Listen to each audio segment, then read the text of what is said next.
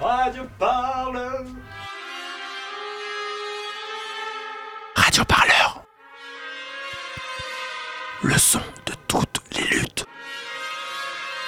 Sur radioparleur.net. 1, 2. D'abord, euh, grand merci à l'arrache fanfare. Vous pouvez les applaudir à nouveau. Ah putain, la fanfare invisible.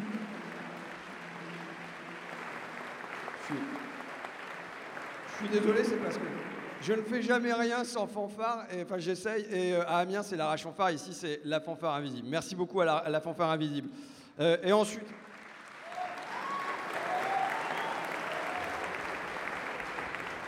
Et ensuite, euh, à propos d'Invisible, je voulais remercier toutes les petites mains pour leur travail invisible, parce que vous savez, quand vous avez euh, une réunion qui est blindée comme ça, c'est qu'en amont du moment où vous venez, euh, il y a un tas de personnes qui ont organisé ça, qui ont réservé la salle. Là, ça s'est fait grâce au SNJ CGT. Merci au SNJ CGT aussi.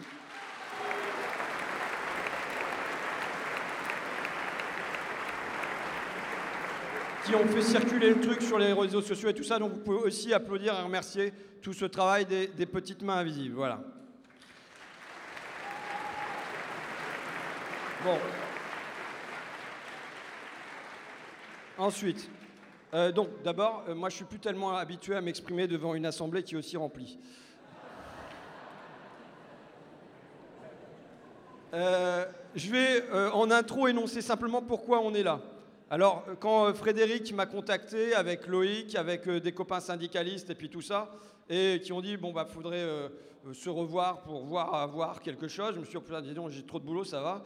Et puis est-ce que c'est le rôle d'un député d'organiser des AG Et puis en plus j'étais en plein crétinisme parlementaire où j'essayais de se remplacer des y compris par des ou dans des textes de loi. euh, Bon enfin qu'importe. Et puis euh, on s'est dit enfin ça part de la phrase de Roosevelt qui disait au moment de la Grande Dépression il faut essayer quelque chose. Le peuple ne nous en voudra pas d'échouer, mais il nous en voudra de ne pas essayer. Alors, euh, ce soir, j'espère qu'on va passer un beau moment, mais il ne s'agit pas euh, que de parler. Nous sommes là pour essayer quelque chose. Bon, alors, qu'est-ce qu'on va essayer? On va en discuter dans un deuxième temps. On n'arrive pas les mains vides, on a bossé euh, en amont, et notre proposition, on l'a faite d'abord à l'extérieur, et elle a été très largement approuvée, enfin à 98% d'après mes statistiques. La première heure, ça va être un témoignage avec euh, les luttes qui sont en cours, évidemment. Maintenant, je vais vous dire la, la principale conviction qui m'anime dans le moment présent. On va entendre les lutteurs, on va entendre les engagés, on va entendre les cheminots, évidemment, les facs également, les hôpitaux, les EHPAD, les caissières. Mais attention, pour moi, tout ça ne forme que des îlots. Même ensemble, ça ne fait pas un archipel. Donc de mon point de vue, évidemment, il faut appeler à la convergence des luttes, mais cette convergence des luttes est une condition nécessaire, mais insuffisante. Il y a mieux, pour moi, il y a moins visible, mais plus souterrain, mais combien plus massif et combien plus explosif. C'est une vaste aspiration à autre chose. À quoi? On ne sait pas encore, mais autre chose. À autre chose que cet économisme étroit, autre chose que ce fonctionnalisme qui contrôle, qui manage, qui évalue sans cesse. Par exemple, pour les étudiants, que dès leur jeunesse, on doit les trier, les sélectionner, les rendre productifs au plus vite, les ranger dans une case, sans autoriser aux existences un temps d'incertitude et d'errance. Et de même pour le salarié, qui doit s'adapter, s'adapter toujours plus aux besoins de l'entreprise et non l'inverse, l'entreprise qui s'adapte à ses besoins.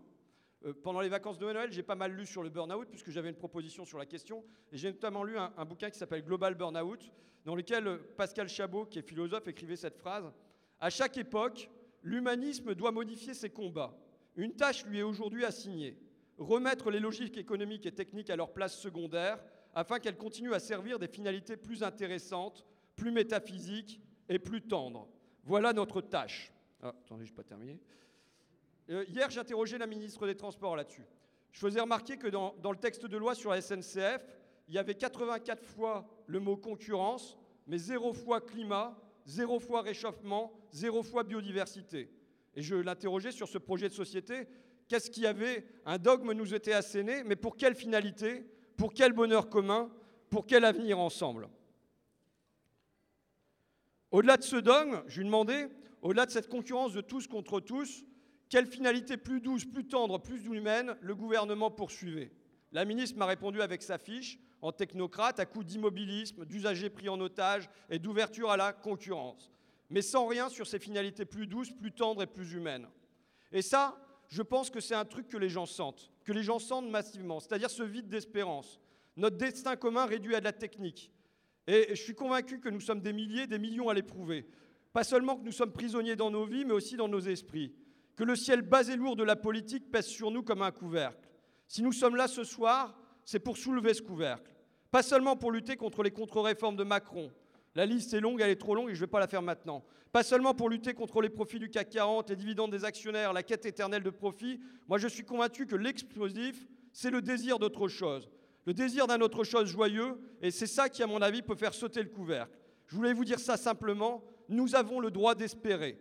Donc je récapitule, euh, il va y avoir euh, une série d'intervenants. Frédéric va conclure euh, les interventions. Ensuite, il y aura un nouveau passage de la, de, la, fanfare invisible. Ah ouais, je vais y arriver. et ensuite, on mettra en débat, je présenterai notre initiative et on en discutera ensemble. OK? Ça vous va comme ça? Merci à vous.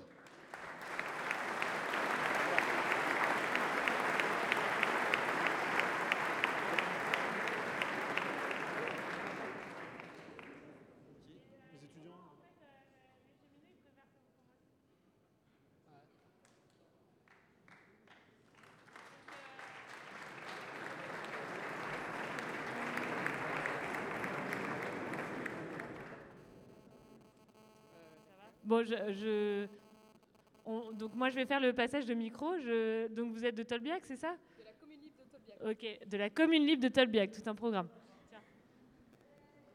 Donc euh, coucou, nous on est étudiants à Tolbiac.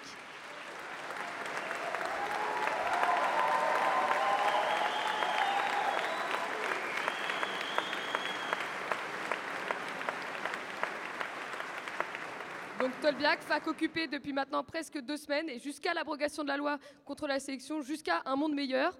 Donc nous, euh, on va vous exposer un peu nos revendications, ce qui se passe maintenant à Tolbiac, etc. Donc je vais commencer. Je ne sais pas si vous connaissez un peu le plan étudiant. Vous savez que c'est pourri. Je vais vous expliquer un peu pourquoi. Alors nous, on est contre la sélection, tout simplement parce qu'on sait très bien que la sélection, ça va creuser les inégalités sociales, les inégalités économiques, les inégalités géographiques qui existent déjà aujourd'hui et qui existent déjà beaucoup trop. On n'est pas pour qu'elles soient de plus en plus nombreuses.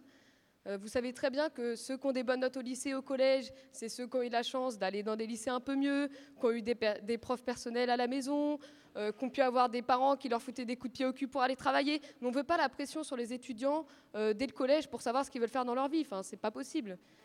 on veut vivre au lycée, au collège. On ne veut pas être sélectionné. Enfin, donc voilà. C'est un cri du cœur. Hein.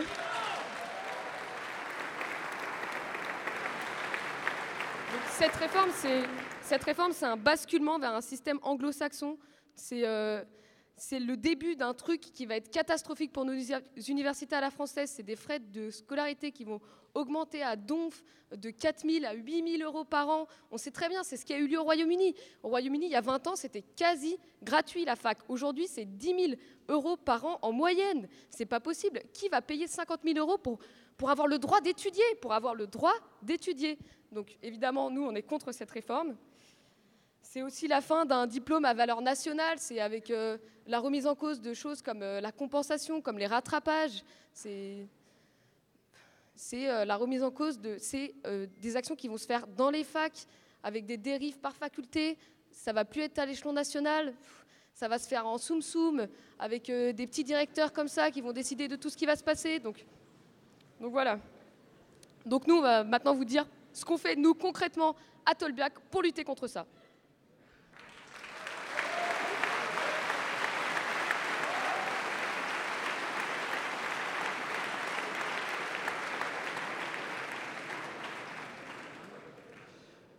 Euh, alors en fait, depuis janvier à peu près, on commence à se mobiliser contre euh, la loi Vidal.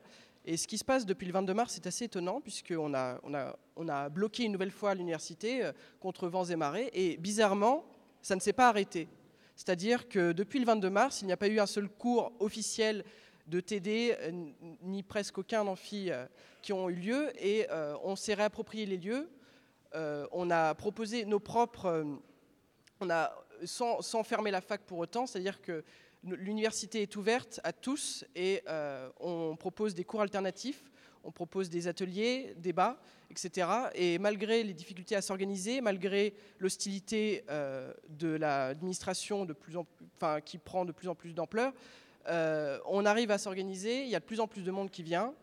Et lundi, c'est-à-dire avant-hier, nous étions en assemblée générale 1500. Donc on a, on a pété tous les records et euh, on a voté euh, le blocage illimité jusqu'au retrait de la loi.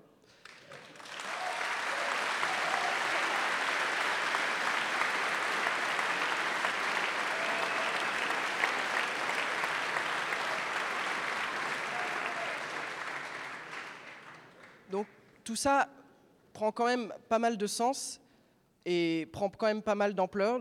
Donc maintenant, on a deux objectifs, c'est de tenir et de, prendre, de mobiliser chaque jour de plus en plus d'étudiants, puisqu'il y a de plus en plus d'étudiants qui viennent nous voir, qui se, commencent à se politiser, à se mobiliser, euh, pour faire entendre notre voix, et euh, tout en ayant conscience de, de s'inscrire dans un mouvement plus large.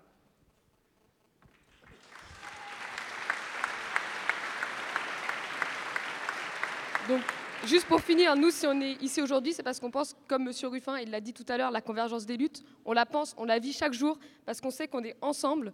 On est ensemble contre le gouvernement, on est ensemble, et c'est ensemble qu'on va descendre dans la rue. On est ensemble parce que c'est la même logique, celle qui veut détruire l'université, celle qui veut détruire nos hôpitaux, celle qui veut détruire les services publics ferroviaires. Donc, nous, aujourd'hui, on vit la convergence des luttes, et on est là aujourd'hui pour vous faire un appel à double sens.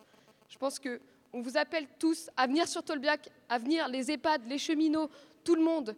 Euh, venez, je fais un peu notre pub, mais sur Facebook, la page Paris 1 mobilisée contre Macron et la sélection. Venez nous proposer des ateliers, venez nous, nous proposer des conférences. Je suis sûre qu'il y a ici des gens qui veulent s'exprimer devant des étudiants, devant la jeunesse, devant les citoyens de demain et d'aujourd'hui. Nous aussi, on est une base à mobiliser pour chacun d'entre vous. On est une base à mobiliser pour les cheminots. On est une base à, mo- à mobiliser pour les EHPAD. C'est ensemble qu'on va descendre dans la rue pour un monde meilleur bientôt et on va les avoir. On va les avoir. Vous pouvez tirer de l'espoir de nous et nous, on tire de l'espoir de vous.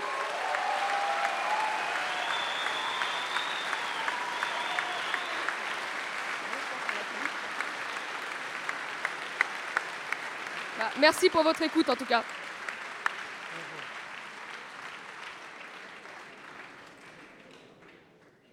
Ah, ça fait du bien de prendre une leçon de, militantisme et de convergence des luttes. Euh, Merci aux étudiants. Alors, euh, alors euh, moi je m'appelle Bruno, je suis cheminot, cheminot inquiet, cheminot déterminé, cheminot en colère surtout. Parce qu'avec mon camarade Béranger, moi je suis à Sudrail, Béranger est à la CGT, ben, on subit depuis deux mois une attaque sans précédent contre ben, nos métiers, contre notre entreprise et contre le service public ferroviaire. Alors on a beau euh, nous avoir mis en exergue sur notre statut, évidemment, euh, c'est pas pour ça qu'on se bat. Nous on se bat vraiment pour un service public euh, ferroviaire de qualité qui serait pas soumis ni à rentabilité ni à compétitivité, mais vraiment une qualité de service qui serait même gratuite, comme doivent l'être les hôpitaux, l'éducation. Donc nous on se bat pour ça. On a commencé un mouvement hier. On a, alors on a dû vous gêner dans vos transports, mais on a réussi à faire des, des taux de grévistes assez extraordinaires aujourd'hui. Euh, on arrive encore à être sur une plateforme unitaire euh, ensemble avec, euh, avec des collègues, donc pour nous c'est, une vraie victoire ça aussi. On a mis notre mouvement en pause ce soir pour mieux repartir dimanche. On avait dit que les assemblées générales étaient souveraines, elles ont décidé toutes quasiment de mettre une pause aujourd'hui. parce que euh, on attend un petit peu, on attend des signes aussi de ce gouvernement qui est fermé au dialogue depuis déjà un mois. On nous explique qu'ils font des négociations, c'est même pas des concertations. Le point d'entrée de- d'Edouard Philippe il y a un mois et son point de sortie la semaine dernière, c'est la même chose. Donc euh, ils nous écoutent pas, ils nous entendent pas. Demain, on est réinvité au ministère, on va voir s'ils ont des choses à proposer. On est plus que dubitatif. Et nous, on va continuer cette lutte.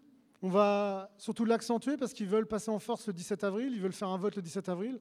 Il nous reste 10 jours devant nous pour euh, agréger aussi tous les mécontentements, comme l'a dit euh, ces charmants étudiants, c'est-à-dire qu'aujourd'hui, euh, ben, les lycées, les- universités, les EHPAD, nous à SNCF, on a 4 EHPAD. Et ben, ces 4 EHPAD vont être vendus et le personnel des EHPAD va être transféré obligatoirement. Et moi, j'ai un collègue, il est réunionnais, Et ça lui rappelle sa grand-mère qui, à cause du code nègre, avait été vendue euh, comme esclave euh, et qu'elle a été émancipée peu de temps après. Et donc, quand la direction de la SNCF lui parle de ça, elle lui a dit Mais c'est le code, c'est le code noir. C'est le code noir des esclaves euh, aux Antilles et à La Réunion. Et là, euh, et donc nous, on veut pas de ça, parce que nous, on veut nous faire la même chose plus tard avec l'ouverture à la concurrence. Nous, on va refuser ça, on va se battre, mais on a besoin de vous. On a besoin d'agréger tous les mécontentements et on sait qu'ils sont nombreux. Aujourd'hui, on vous voit là, j'ai vu les gens dehors et c'est impressionnant. Et donc nous, euh, bah, on espérerait à un, moment donné arriver à faire une vraie convergence, alors sur une date, sur, quelque chose de concret, rapidement, parce que nous, on a un vrai besoin aussi, parce que le 17 avril, ça arrive vite. On a quelques semaines devant nous pour réellement se battre et, les mettre, en, défaite. Donc euh, nous, on compte sur vous. On sait que vous allez nous aider, parce que déjà, vous nous aidez. Une collecte s'est faite, par exemple, euh, depuis euh, 10 jours. euh, Il y a 200 000 euros qui ont été, euh, qui ont été donnés. C'est incroyable. Merci.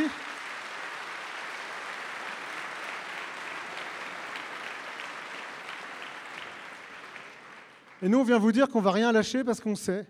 On sait très bien que s'il arrive à nous taper dessus, s'il arrive à gagner contre nous, ça voudra dire que l'année prochaine, et ensuite toutes les réformes, dont la retraite, elles vont passer comme, euh, comme sur du velours et on ne pourra plus jamais se résister. Donc nous, aujourd'hui, on sait que nous, on va tenir pour vous tous. On va tenir pour nous, mais surtout pour vous tous.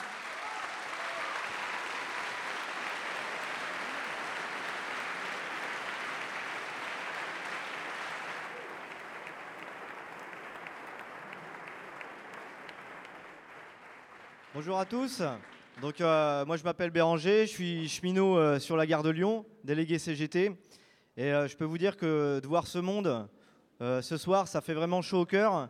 Parce que, voilà, à quelques jours de rentrer dans le dur du conflit, les médias se sont, se sont déchaînés contre les cheminots en nous traitant de nantis, de privilégiés. Il y a eu énormément de mépris de la part euh, du gouvernement, mais aussi euh, du président de la, SNCF, hein, qui a un rôle déterminant dans ce qui est en train de se passer dans l'entreprise. Ça fait quand même quelques années qu'il est à la tête de celle-ci et quelques années qu'elle ne fait que, que dépérir, parce que la réalité, elle est là. C'est vrai, aujourd'hui, il faut une réforme. Il faut une réforme de la SNCF, mais sûrement pas celle qui est proposée par le gouvernement. On le voit, tout le monde subit de plus en plus de retard, subissent des trains supprimés, subissent des gares fermées, des guichets fermés. Ça devient de plus en plus galère pour acheter un billet de train. On est quand même dans des gares, il y a plus de centres commerciaux. C'est plus simple d'acheter une tablette de chocolat ou un rouleau de PQ que d'acheter un billet de train. C'est quand même incroyable.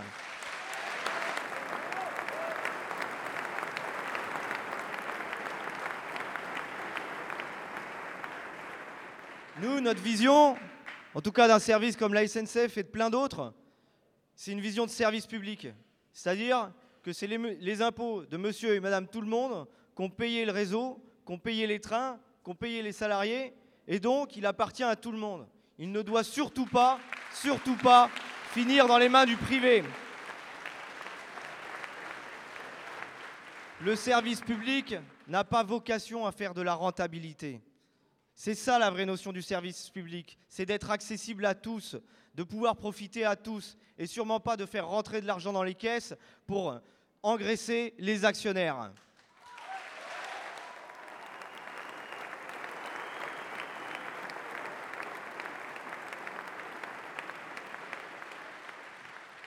Alors je vais pas revenir sur euh, toute cette réforme parce qu'il faudrait des heures et des heures et puis on n'a pas, pas non plus que ça à faire.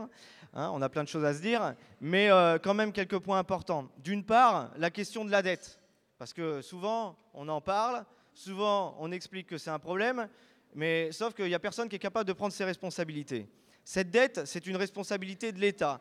C'est l'État qui a fait des choix politiques d'investir notamment dans les réseaux à grande vitesse. Et donc, c'est à l'État d'assumer cette dette et d'en prendre la responsabilité. Il faut savoir que chaque année, c'est 1,7 milliard d'euros qui sont reversés aux banques au titre des intérêts de cette dette. C'est donc 1,7 milliard d'euros qui est directement ponctionné dans les poches de vous tous et qui est reversé aux banques. Et ça, c'est niet, ça doit être réinvesti dans le réseau. Ça, c'est le premier point.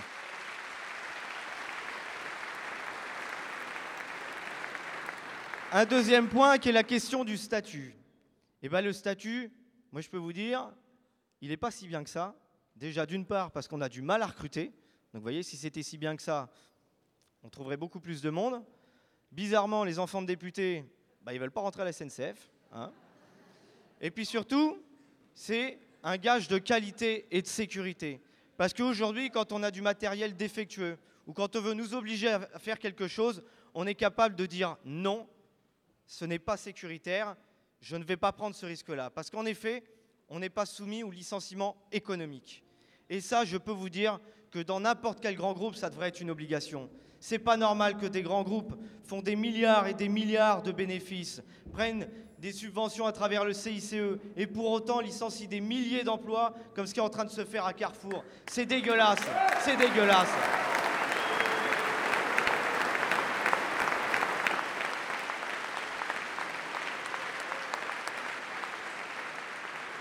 Sur l'ouverture à la concurrence, l'ouverture à la concurrence, bon, je pense qu'il n'y a pas beaucoup de gens qui sont pour ici, enfin j'espère, hein.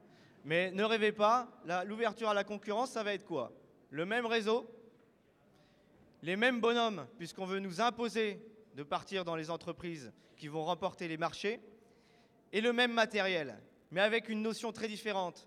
C'est la notion de rentabilité. Parce qu'une entreprise privée, quelle qu'elle soit, même si elle a des notions de faire du service public, de la délégation de service public, elle gardera toujours en tête cette notion de rentabilité, alors que le service public n'a pas cette notion à faire rentrer dans l'action. Donc voilà ce que ça va être la concurrence. Ça va rien apporter du tout. Et on l'a vu pour toutes les entreprises qui ont été ouvertes à la concurrence, qui ont été privatisées.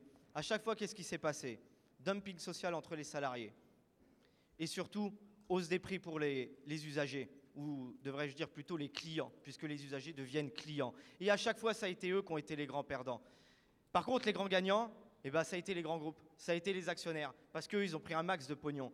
Leur but, c'est quoi? C'est nationaliser les pertes et par contre privatiser les profits. Parce que le privé n'ira pas sur les petites lignes qui sont vouées à être fermées, n'ira pas sur les axes qui ne rapportent pas d'argent. Et d'ailleurs, dans le projet de loi, c'est marqué tel quel. Aujourd'hui, il n'y a qu'un seul axe qui rapporte réellement de l'argent, c'est l'axe Paris-Lyon. Et bien bizarrement, dans le rapport Spinetta, c'est le seul axe qui est mis en avant et sur lequel il est marqué noir sur blanc qu'il ne doit plus y avoir de tarif maximum, notamment sur la seconde classe. Donc ça va être la porte ouverte à tout et n'importe quoi. Et je peux vous dire que vous allez payer cher. Le pass Navigo, il était à 70 euros. Mais Mère Pécresse, elle l'a fait passer à 73. Je peux vous dire que vous allez le payer vachement plus cher d'ici quelques années. Et d'ici, euh, ouais, même 75. Désolé, je suis cheminot, je paye pas le train, donc. euh, Mais je peux vous dire que vous allez le payer vachement plus cher. Et puis on est là ce soir, alors certes, pour témoigner de notre lutte, qui est euh, à son début, on est parti pour une longue lutte, alors très particulière, très atypique, puisque euh, on est parti sur un, pour le moment en tout cas, sur un modèle de deux jours tous les cinq jours. Alors dans les médias au départ ils expliquaient deux jours par semaine. Non, vous allez voir, il va y avoir des grèves les lundis, mardis, les mercredis, jeudis, les samedis, dimanches. euh, ça va être un peu folklorique. Mais euh, c'est tout simplement qu'on s'est rendu compte d'une chose, c'est que les cheminots, ça fait quatre ans qu'ils ont un gel des salaires. Et puis euh, ça fait 4 ans qu'on leur, fait, leur fait un peu les poches en leur supprimant notamment des accords locaux euh, voilà, qui nous permettaient d'avoir un petit peu plus d'argent. Et donc euh, aujourd'hui on a du mal à tenir dans le temps. Mais ça je pense que n'importe quel salarié en a conscience et peut s'en rendre compte qu'il ren- quand il rentre dans un, dans un conflit dur. Et nous ce qu'il nous faut c'est tenir dans le temps. Parce que la grève massive on l'a. Aujourd'hui, on, est à plus. euh, alors, euh, vous inquiétez pas, la télé vous annonce 25%. Vous pouvez rajouter euh, facile 10 points. Et puis surtout, euh, il y a pas mal de, de cadres qui font un petit peu grève, mais les hauts cadres, je vous rassure, ils ne le font pas. Par contre, ceux qui sont la vraie richesse de l'entreprise, ceux qui font tourner la boutique, c'est les cheminots de terrain. Et eux, ils sont massivement mobilisés. D'ailleurs, c'est pour ça que vous n'avez pas de train. Donc, je peux vous dire qu'on est déterminés.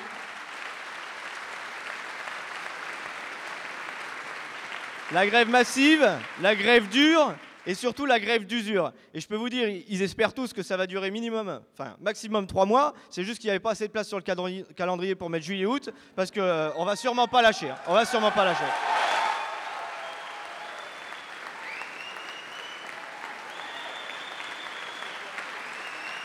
Et puis on est là ce soir pour rappeler que avant d'être euh, cheminot, avant d'être électricien, avant d'être travailler dans les EHPAD, d'être euh, dans les hôpitaux, on est tous euh, salariés, on fait tous partie d'une même société.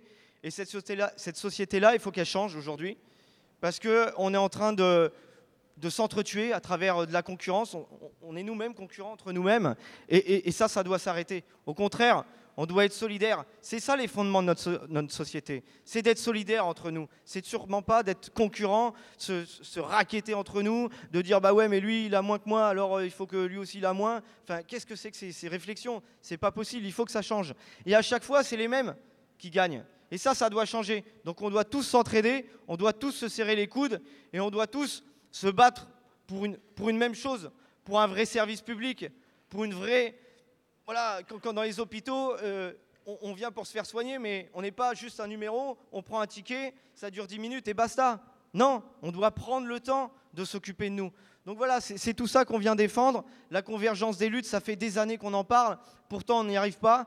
Mais je peux vous dire que les étudiants, ce qui est en train de se passer, c'est très grave, parce que beaucoup vont se retrouver sur la touche. Le combat des cheminots, il est hyper important. Quoi qu'il arrive, quoi qu'il se passe, il y aura un avant et il y aura un après. Et moi, je me rappelle, j'étais tout petit, vous voyez, j'ai 29 ans, donc euh, 95, euh, voilà, je, rentrais au CP, je commençais à apprendre à lire. Mais euh, je me rappelle de Juppé, de la gueule de Juppé. Voilà, il était droit dans ses bottes. Ça me rappelle Édouard Philippe. Et puis il a voulu négocier au bout de 14 jours. Et puis au bout de 21 jours, il a sauté. Et après, les gouvernements, pendant 8 ans, ils nous ont foutu la paix. Alors si on veut pas être emmerdé l'année prochaine avec les retraites, c'est maintenant que ça se passe.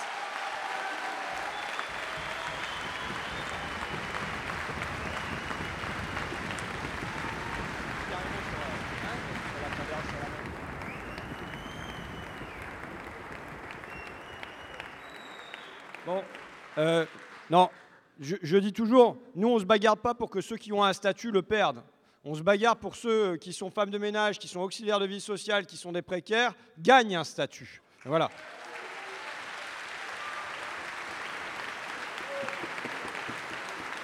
Alors, justement, justement, puisqu'on parle de femmes de ménage, on accueille Mirabel de la CNT euh, Holiday Inn et euh, Nathalie, euh, Catherine, pardon, des, de- des- des EHPAD, c'est ça, de la, la PHP en tout cas? Bon, moi je sais pas trop. Ça flotte.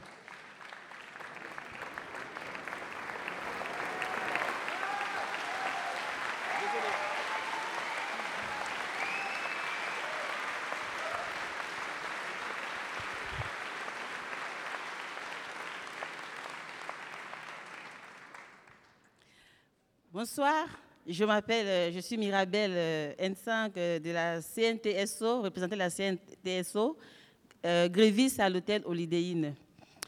Euh, c'est un plaisir pour moi d'être ici aujourd'hui. Il aurait fallu que je fasse quatre mois de grève pour être dans cette salle.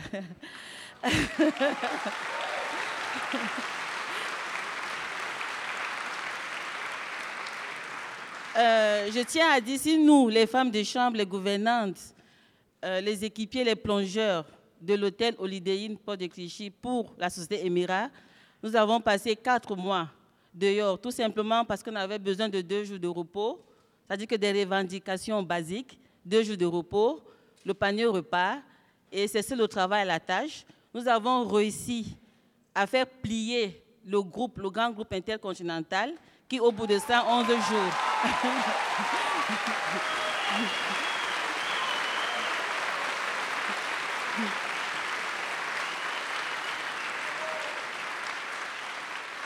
Euh, nous avons réussi au bout de 111 jours à faire plier ce grand groupe et nous avons eu tout ce, que- nous avons comme revendication, c'est-à-dire euh, ne plus travailler à la tâche, la cadence, diminuer la cadence des femmes de chambre, euh, avoir un panier repas qui depuis 11 ans on ne l'avait pas et qui est à 7 euros euh, 14 centimes par jour, faire éliminer la clause de mobilité qui était pour nous euh, une sorte de de- d'un licenciement déguisé.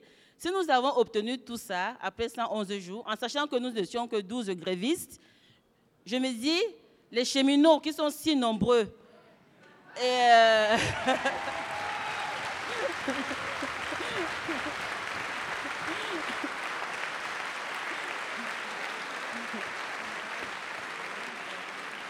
les, les cheminots qui sont si nombreux, qui sont mieux structurés que nous, qui, qui pas, qui, ne sont pas comme nous, c'est-à-dire euh, sur tous les plans, euh, qui ont l'habitude de, de revendiquer. Nous, c'était peut-être notre première lutte, mais nous avons quand même réussi à faire plier euh, ces gens-là. Donc, les, les cheminots, les cheminots aussi arriveront à plier le gouvernement Macron. Et nous, les salariés de la sous-traitance, nous sommes de tout cœur avec ces cheminots-là. Nous soutenons la lutte. Nous, euh, comment je peux dire, euh, nous serons, euh, nous participerons à toutes les, à toutes les luttes, à toutes les, les- les- réunions qui peuvent aider ces cheminots à retrouver leurs droits qu'ils sont en train de vouloir perdre. Merci beaucoup.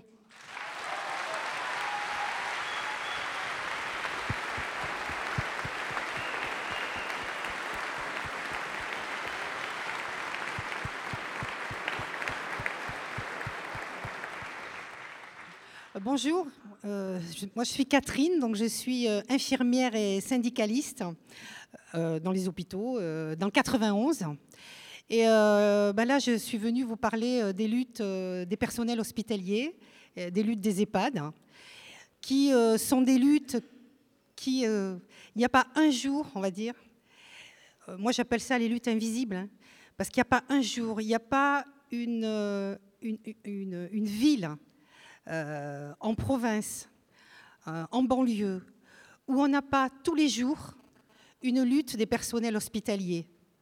Là, euh, bien souvent contre des plans de retour à l'équilibre financier, parce que ce gouvernement étrangle euh, notre hôpital, parce que ce gouvernement, volontairement, avec euh, euh, le financement à la, à la tarification, à l'activité, organise le déficit euh, des hôpitaux euh, en France. On est quand même euh, à un déficit qui est à 1,5 milliard.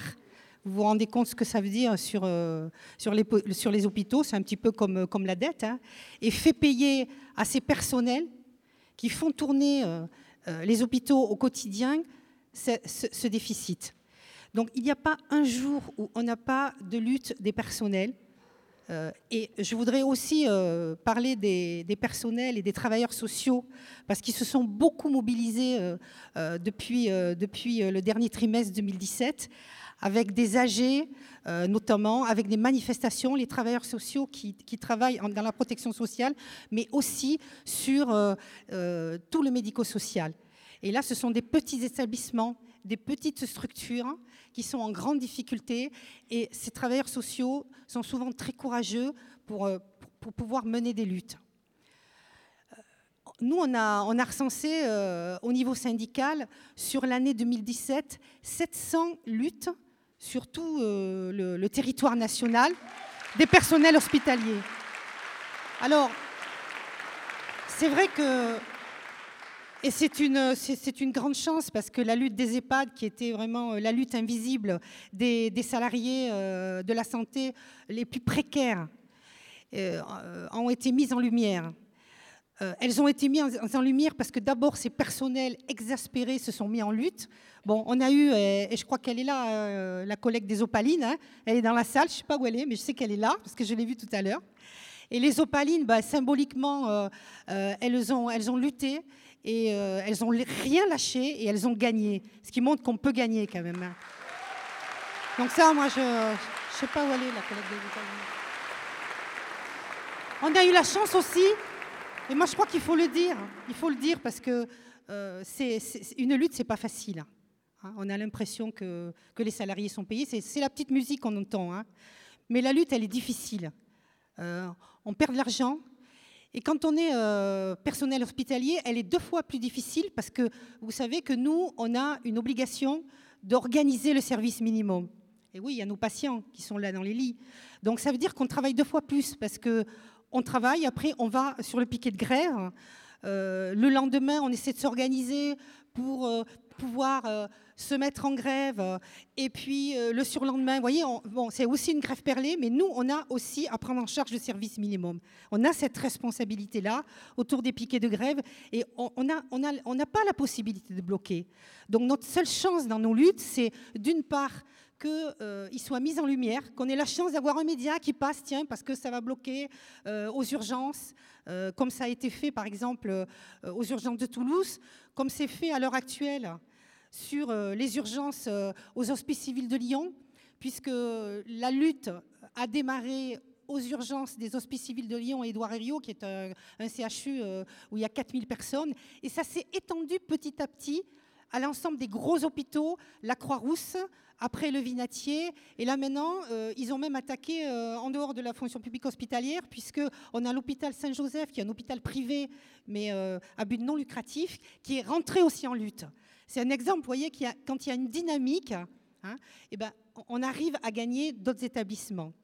Donc, euh, la, difficulté qu'on a, euh, nous, personnel hospitalier, personnel des EHPAD, personnel de la santé en général, c'est que quand on fait une grève, on n'a pas la possibilité de bloquer. Donc notre seul soutien, c'est la mise en lumière.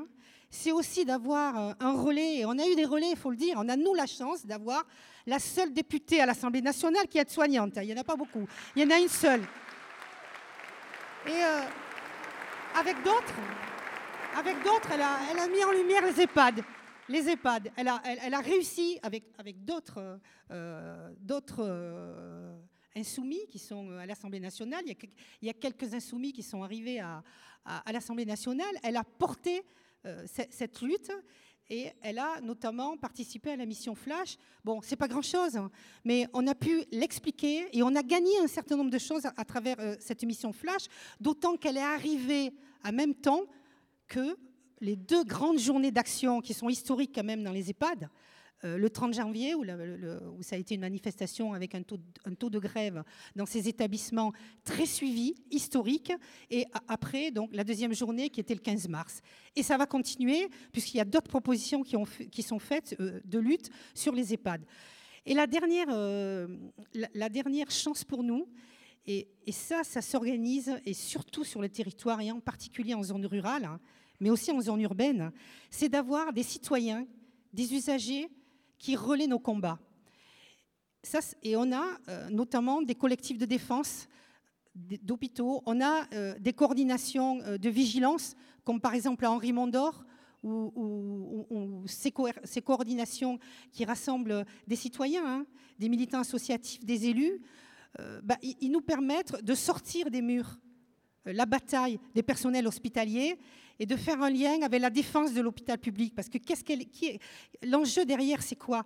Et, les camarades l'ont dit avant, hein, les, cheminots l'ont, bien dit, c'est euh, le maintien, le maintien, le développement, la protection. Et non, nous, on est un petit peu les sentinelles, les personnels hospitaliers euh, du service public de santé, du service de proximité, qui, est en train d'être détruit par ce gouvernement partout, et en particulier dans, les zones rurales, mais aussi dans les zones urbaines.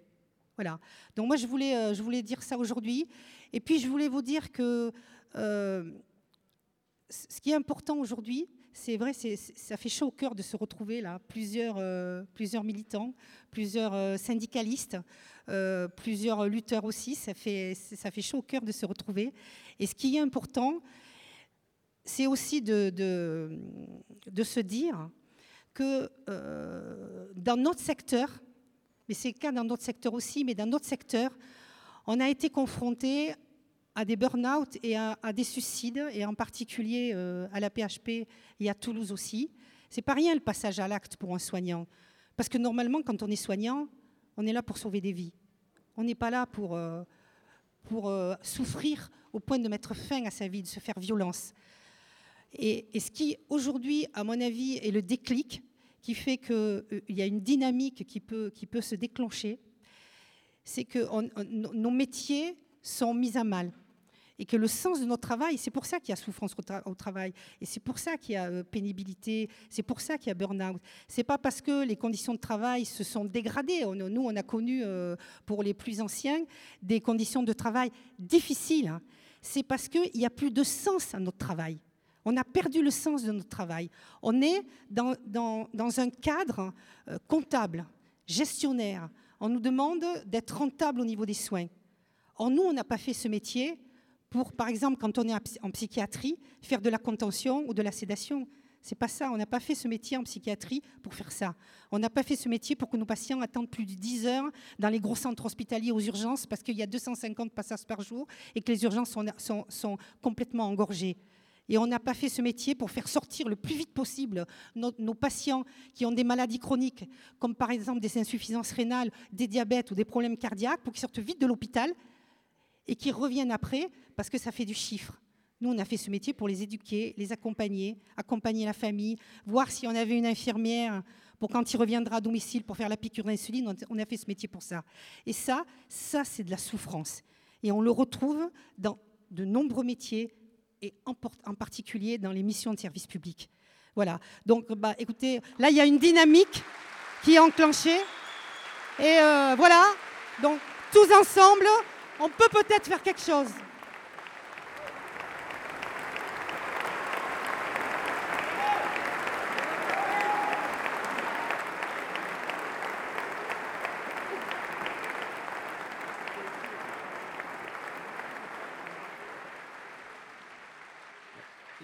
Hier soir à l'Assemblée était justement débattu le, rapport d'information sur les EHPAD. Donc euh, la députée c'est Caroline Fiat, hein, il faut la citer parce que c'est elle qui a porté euh, ce travail longuement.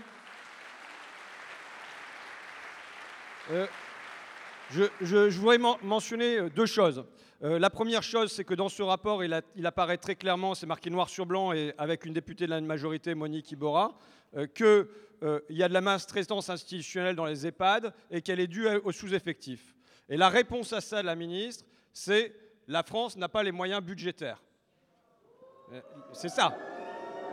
Euh, alors qu'on sait que la France a les moyens budgétaires pour l'ISF et tout ça, je vous la fais pas, on l'enlâche à travers. La deuxième chose que je veux signaler, c'est que euh, les ministres, le gouvernement, les puissants, on les a en première ligne, on les voit de près, on les entend de près. Et je peux vous dire qu'ils ne nous parlent pas du tout de la même manière. Et ils ne nous parlent pas du tout de la même manière des problèmes du pays lorsqu'il n'y a rien qui se passe et lorsqu'il y a des manifestations. La question des EHPAD, euh, elle était écartée, balayée au départ, avant que Anne-Sophie, qui se trouve elle aussi dans la salle, vous pouvez l'applaudir aussi, Anne-Sophie Pelletier,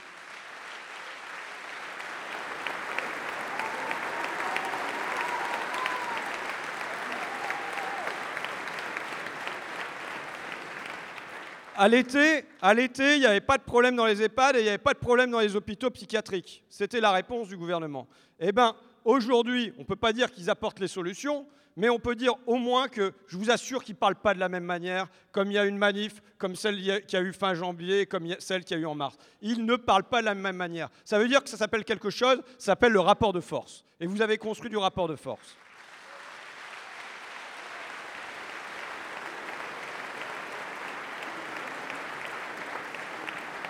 Euh, donc, c'est Zora, on, a parlé tout à l'heure de Carrefour. On accueille Zora de Carrefour. Je sais pas. ouais, Ah, pardon, excuse-moi, je te cherche.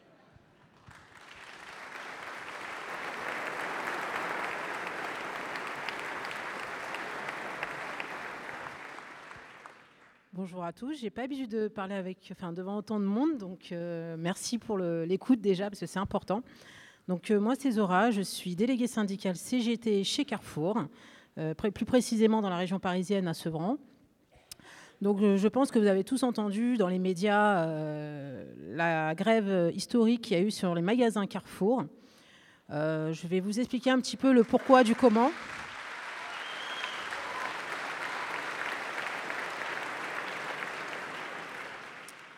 Parce qu'aujourd'hui, on, a, euh, enfin, on, a, toujours eu hein, des, grands patrons euh, qui, qui mangeaient bien, qui buvaient bien, et on avait des salariés qui touchaient euh, un ticket de resto à 4,35 euros chez Carrefour.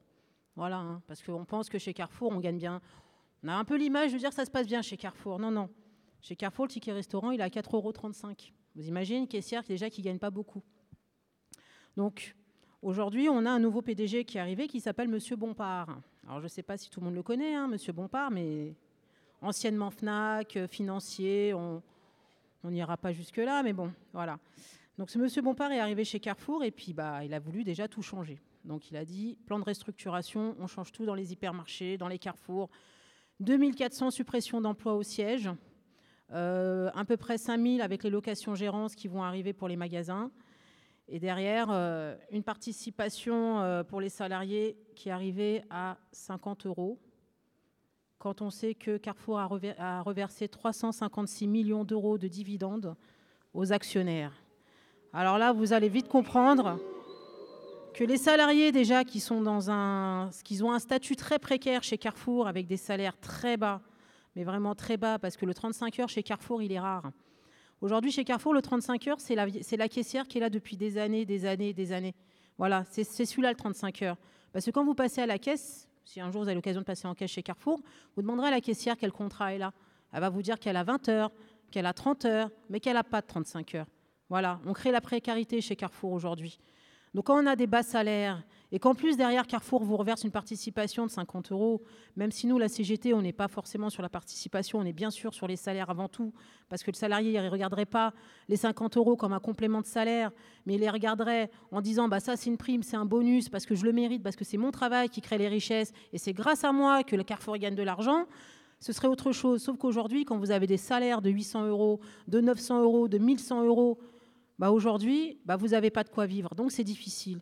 Et là, quand vous avez une participation qui tombe à 50 euros et que vous savez que là-haut, on a touché 356 millions d'euros, c'est du mépris qu'on a donné aux salariés. Et là, ça a été la, goutte qui a fait déborder le vase chez les salariés. Ils en avaient déjà marre, mais là, ça a été la totale. Effectivement, c'est très difficile de mobiliser. hein. J'en- J'entends les camarades. hein. C'est très difficile déjà quand on a des bas salaires de dire aux, aux camarades d'aller dire, bah, salarié, va falloir perdre une journée parce que là aujourd'hui, il faut aller au combat parce que aujourd'hui, ce qu'on nous met dans la gueule, il faut dire merci aussi à celui-là qui est là-haut, c'est Macron. Parce que les ordonnances, elles ont permis de faire ce qu'ils veulent aux patrons, ce qu'ils veulent, et dans les plans de restructuration et tout le reste.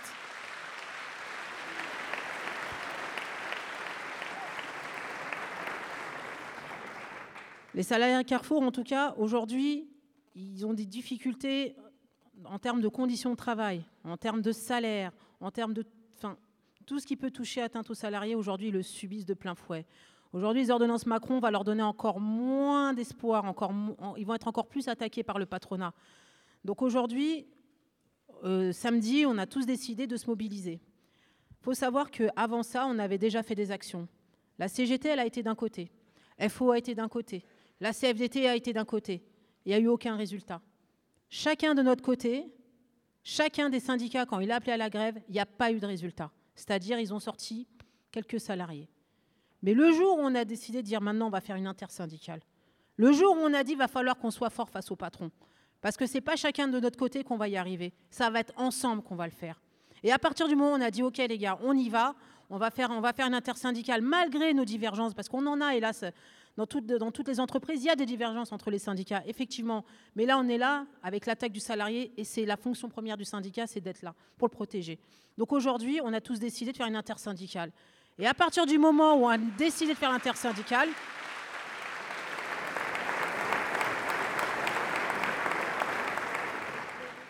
à partir du moment où on a décidé de faire on l'a préparé pour le 31, et je crois que vous avez tous entendu à la télé le succès que ça a pu être. Voilà. Parce que les salariés, c'est ce qu'ils attendaient de nous. Nous, syndicats, ils attendaient l'unité. Voilà. Parce que l'unité des travailleurs, c'est celle-là qu'il faut qu'on vise. C'est l'unité des travailleurs. Aujourd'hui, on doit être fort face au patronat. Parce que le patronat, lui, il est fort. Il a les moyens de l'être. Mais nous, les salariés, c'est nous les créateurs de richesse. C'est nous qui donnons pour que ces gens-là puissent manger tranquillement, être dans leur yacht et compagnie. Mais c'est notre travail qui fait que. Et c'est pas normal que nous, on, a des tickets à 4,35 euros ou éventuellement des bas salaires comme on l'a. Parce qu'il faut voir les conditions dégradantes qu'il y a dans, la grande distribution dans sa généralité. C'est- très dur. On, on- pense que Carrefour, c'est une grande entreprise, on y vit bien, on est les meilleurs employeurs du monde. Enfin bref, non, c'est tout le contraire. C'est tout le contraire. Passez à une caisse et il n'y a pas une qui vous dira, elle vous dira jamais, ah mais moi je suis heureux chez Carrefour. C'est pas vrai, c'est pas vrai. Et là, merci Macron, on va avoir le travail du dimanche qui va arriver. Le travail du dimanche. Maintenant, on nous a demandé d'ouvrir tous les dimanches. Mais quand est-ce que le salarié vit? Quand est-ce qu'il vit? Quand est-ce qu'il vit aujourd'hui? On va être du lundi au dimanche et du dimanche au lundi au travail? Et nos horaires, nos horaires, on ouvre le matin à 8h30, on ferme à 21h voire 22 heures pour certains magasins. Donc imaginez la longueur, les coupures, parce qu'on met des coupures aux étudiantes, on met des coupures, voilà, ces étudiants qui sont aujourd'hui, et je rejoins les camarades étudiants qui étaient là, aujourd'hui, les étudiants, ils survivent aujourd'hui, ils survivent. Nous, on le voit chez Carrefour, avec les bas salaires qu'ils ont, les contrats qu'ils ont, ils font des heures, même avec le peu d'heures qu'ils font, ils n'arrivent pas à suivre, ils n'arrivent pas à suivre. Ou à un moment, ils sont obligés de lâcher leurs études, ou éventuellement, derrière, et bah, ils décident de travailler à Carrefour parce qu'il faut de l'argent, parce qu'à un moment, bah, dans la vie, euh, on peut pas faire, on peut pas faire, on doit partir parce que les parents, ils peuvent pas toujours tout assumer. Bah voilà, il faut qu'ils travaillent un peu plus pour gagner plus, mais c'est beaucoup plus pour gagner euh, le peu qu'ils peuvent gagner aujourd'hui, parce que chez Carrefour, et je pense que dans d'autres enseignes, hein, je ne parle pas que chez Carrefour, mais dans d'autres enseignes, voilà, aujourd'hui, on a le travail de nuit qui va être majoré. On fait tout pour créer qu'on accepte de travailler les dimanches et qu'on tra- travaille les- les- les- les nuits. Voilà. Et aujourd'hui, je vous ai dit, Macron, il va nous tuer un petit peu plus. Un petit peu plus, nous les salariés, nous les, voilà, les, gens d'en bas, entre guillemets, ceux qui travaillent tous les jours du matin au soir, eh ben, on va continuer à travailler comme ça. Et aujourd'hui, samedi, on a montré, en fait la possibilité des salariés de s'unir. On a vu l'unité des travailleurs dans leur ensemble, en, en intersyndical. Voilà, on était tous dans la convergence des luttes. Et ça, ça a été important. Ça a été dur au début, hein, mais ça a été important. Parce que là, on a vu l'effet que ça a mené. C'est la convergence des luttes, la solution aujourd'hui. C'est pas d'aller chacun de son côté pour aller dire tiens, c'est la CGT, tiens, je suis de la CGT, j'adore la CGT, tiens, je suis de défaut. Mais aujourd'hui, face au patronat et face aux lois Macron, face à tout ce qui nous tombe sur la gueule, il va falloir qu'on s'unisse. Il va falloir qu'on s'unisse et qu'on arrête avec nos divergences.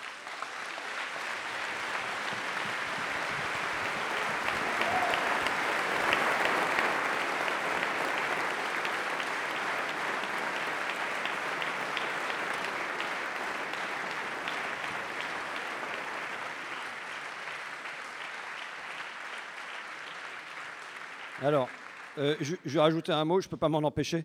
Euh, au moment où il y a eu l'annonce du plan de licenciement euh, chez Carrefour, la une du Parisien était montrée Alexandre Bompard et le, titre c'était, je ne l'ai pas amené malheureusement, je n'y ai pas pensé, L'homme qui va révolutionner la grande distribution. Au moment de la suppression de 2400 emplois, il va y avoir un projet de loi sur les fake news. J'espère que ça va tenir compte de ça aussi. Parce que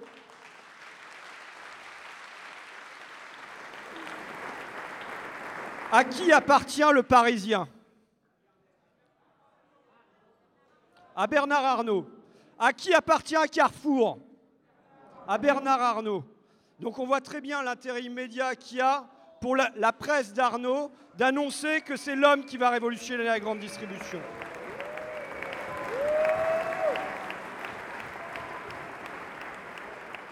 Je me suis amusé comme ça, quand on est sur Bernard Arnault, vous savez, ça peut être long. Mais je ne vais pas être long. Plus 30 milliards d'euros l'année dernière, passé quatrième dans le classement Forbes. J'ai comparé ça euh, au salaire des employés de Carrefour. C'est 1,5 million d'années. Il faut imaginer une caissière depuis l'âge des cavernes qui euh, passe sur sa chaîne les articles pour arriver à une année de salaire de Bernard Arnault. On nous dit les 50 euros de participation. Je, je reviens à ma ville, Amiens. Suppression de l'usine Whirlpool. Que propose le Whirlpool D'offrir un sèche-linge et un sèche-linge bas de gaz à ses, salariés. Ça veut dire qu'ils ont honte de rien. Ça veut dire que si on ne se bagarre pas contre eux, ils seront sans scrupules et ils se permettront tout.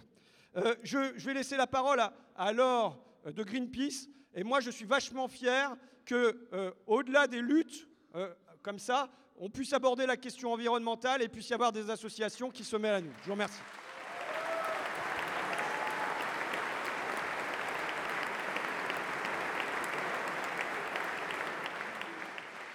Bonsoir. Bonsoir à tous. Effectivement, en ce moment, il y a des grosses discussions qui ont lieu au, sein du gouvernement. Il y a un projet de loi qui fait moins de bruit que celui sur l'asile et l'immigration, mais c'est un projet de loi sur l'agriculture et l'alimentation. Et ce projet de loi, il vient d'où? Aujourd'hui, il y a une crise agricole, une crise de l'élevage, qui enfin, il y a des crises qui s'enchaînent depuis des années et que le gouvernement n'arrive pas à enrayer. Donc l'an dernier, l'été dernier, Macron a lancé ce qu'on appelle les États généraux de l'alimentation, sur une idée de Nicolas Hulot. Ces États généraux de l'alimentation, le but était de réunir tous les acteurs du secteur agricole et alimentaire, de la grande distribution à la FNSEA, aux associations, aux euh, représentants agricoles comme euh, la FNCIVAM ou la Confédération paysanne. Sauf que il a voulu faire ça, c'est un peu comme tout ce qu'il fait en ce moment, enfin tout ce qu'il fait depuis qu'il est au gouvernement, il a fait ça vite fait, mal fait. C'est-à-dire qu'on s'est retrouvé à devoir se battre en tant que représentant de la société civile pour ne serait-ce qu'assister aux discussions. Il y avait un grand nombre d'ateliers, de discussions, où il n'y avait même pas un siège ouvert aux associations environnementales, aux associations de santé environnementale, aux associations de solidarité internationale. Il a fallu se battre pour discuter de la question de l'impact des exportations de la France à l'étranger sur les pays du Sud. Une question qui a à peine été abordée et finalement pas traitée. Et finalement, il est sorti des conclusions pas assez ambitieuse à notre goût, mais quand même, il est, ressorti des consensus entre les parties prenantes. Ça, c'est la première fois qu'il y avait, euh, que ça arrivait à un tel niveau et au niveau national entre ces- tous ces acteurs. Et le gouvernement s'est engagé à mettre tout ce qui faisait consensus en place. Et donc, il a sorti trois, euh, j'ai envie de dire trois jokers de son chapeau. Mais en gros, le gouvernement a décidé de mettre en place un projet de loi. Le projet de loi, il a été communiqué le 31 janvier, il est vide, il est creux, il manque totalement d'ambition. François Ruffin travaille en dessus en ce moment avec d'autres députés. Et aujourd'hui, on se bat tous ensemble pour essayer de l'amender, de l'améliorer.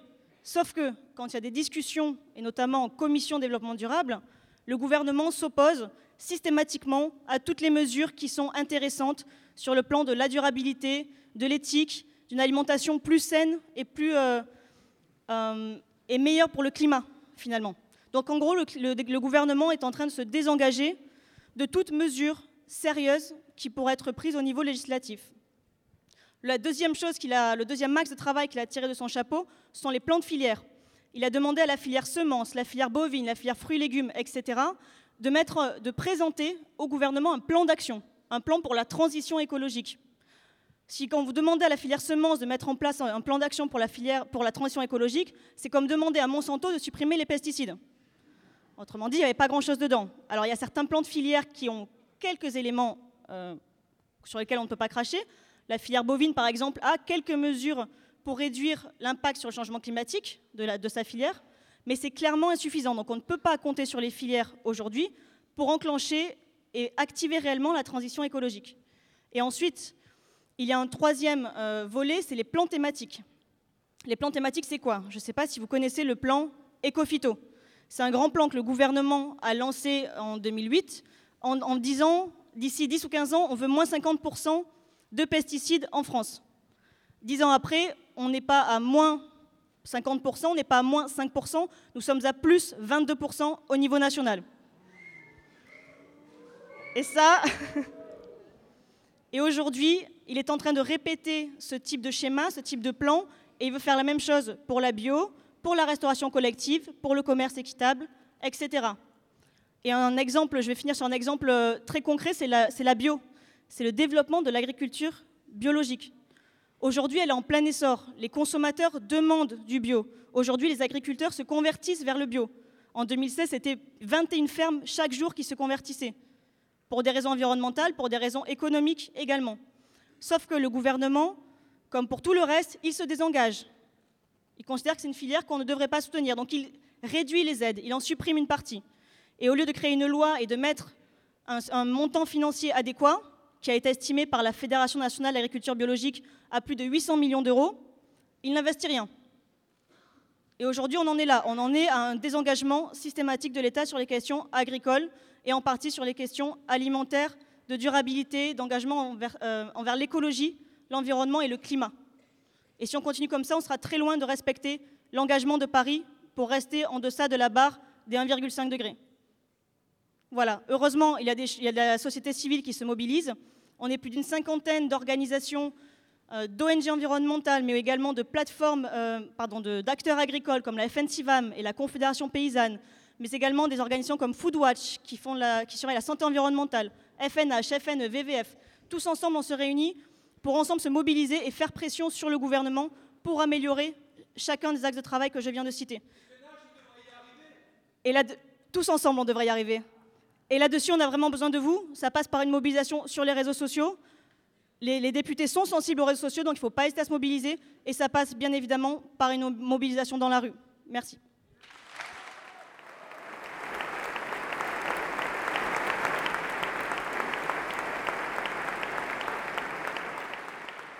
Donc, on, va, accueillir euh, Saya Baroun, des chauffeurs VTC anti-Uber. Voilà, Saya.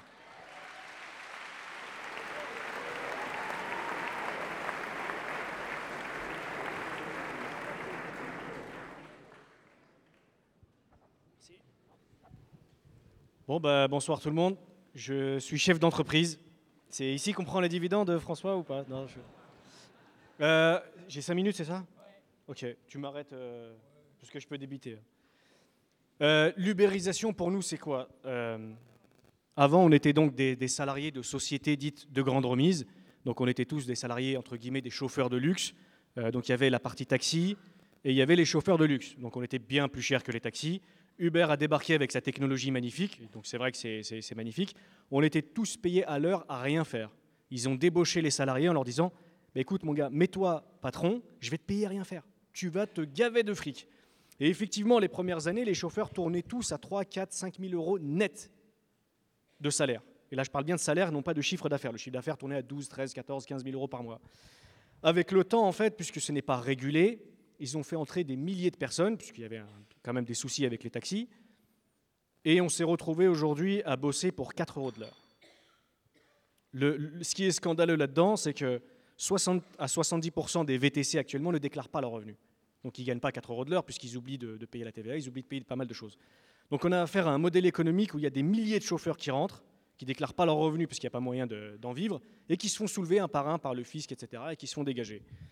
Euh, moi, l'objet un peu de, ma venue ici, c'était pour prévenir quand même tout le monde qu'il va falloir se battre pour protéger les acquis des, des vieux Français qui étaient là avant nous, qui ont créé justement ces acquis-là, parce que c'est très important. Aujourd'hui, je vais vous dire, je suis réveillé, je suis réveillé depuis 7 heures du matin, mais hier. Je suis arrivé de Monaco ce matin, je suis parti en course, je suis revenu, j'ai pas encore dormi. Je vais rentrer ce soir, à mon avis, les gamins, je vais juste les croiser, je vais tomber comme une masse. L'ubérisation, c'est du 60 à 70 heures par semaine, tout le temps, pour 1000 euros net par mois. L'hygiène alimentaire, on oublie, on n'en parle pas, c'est une catastrophe. L'hygiène de sommeil, on oublie. L'hygiène de coupe, vous pouvez oublier. La plupart des VTC restent un an dans le système et ils s'en vont. Soit il y a un problème de santé, soit il y a un problème de couple, soit euh, financièrement ça ne tient pas. Aujourd'hui, on a des, milliers de pseudo-patrons. Il y a eu quelques temps, j'ai rencontré un chauffeur qui me dit Mais vous vous racontez des conneries avec vos manifs, etc. Moi, j'étais chauffeur poids lourd avant, c'était la misère, les 50 heures par semaine. Trois mois plus tard, quand il a vu ce que c'était que le RSI, l'URSSAF, la TVA, la comptabilité à gérer, et quand il a commencé à comprendre son hygiène alimentaire, de sommeil, de vie, de couple et tout ça, il m'a dit Je retourne dans le poids lourd en courant. Parce que j'ai une sécurité derrière. Aujourd'hui, on a des chauffeurs VTC avec le pied gauche dans le plâtre, ils continuent à bosser. Il n'y a pas le temps, il n'y a pas de sécu, il n'y a aucune protection. Aujourd'hui, le chauffeur, quand il, veut arrêter, il doit payer à peu près 1000 euros pour fermer sa société et il n'y a pas de chômage derrière, parce que c'est un méchant patron. Bon, je ne me considère pas comme un méchant patron, on est des petits artisans, on a cru à un système, c'est une arnaque pure et dure, il va falloir vous préparer à ne pas tomber dans le piège. Maintenant, euh, nous, c'est la partie visible. C'était le numérique, c'est venu, c'était mignon le numérique, mais derrière, il y a de l'esclavage pur et dur. Mais tout ça, ça existe depuis quand même un moment. Avant d'entrer, moi, dans le VTC, euh, j'ai bossé aussi chez La Poste. Chez La Poste, dans une grosse centrale, euh, on va dire à Vissou. Le directeur était, il avait donc les salariés de La Poste, on peut dire un peu des cheminots. Eux, ils n'avaient pas l'obligation de porter toutes les caisses lourdes, nous si. Moi, j'étais payé 50 centimes le colis au black. Et le mec qui était mis là en tant que gérant de paille, sous-traitant de la poste, on était trois. Donc il y avait une partie, c'était des gars, on va dire entre guillemets, avec un chef de banlieue. Il y en avait un groupe, c'était un groupe de malgaches et un groupe d'asiatiques. Et le patron, le, big boss de la poste, était au courant de toutes les magouilles, qu'on était tous au black. Et il avait nous d'un côté, la plus grosse partie, et de l'autre côté, les salariés purs de, la poste, dès qu'ils euh, partaient ou licenciement ou autre, ils étaient remplacés par des euh, travailleurs précaires. La problématique aujourd'hui de- de ce nouveau mode de travail, nous on a créé le premier syndicat de- de- de- de- d'Europe pour les VTC, et c'est pratiquement, et c'est très triste à dire, pratiquement impossible de fédérer les gens. Voilà, c'est très difficile de fédérer des gens qui sont solitaires, égoïstes, derrière leur volant, qui pensent être patron de lui-même, mais qu'en fait il est patron de rien du tout. Donc on a tenté pas mal de manifestations, de mobilisations, des passages en force, la télé, etc. Et c'est très très très difficile de fédérer. Donc ma venue, moi aujourd'hui, c'était de voir s'il était possible de faire un peu cette euh, journée noire, cette semaine noire, s'il est possible de le faire avec les auto-écoles, peut-être les raffineries, peut-être les cheminots, etc., les VTC, les auto-écoles. Il y a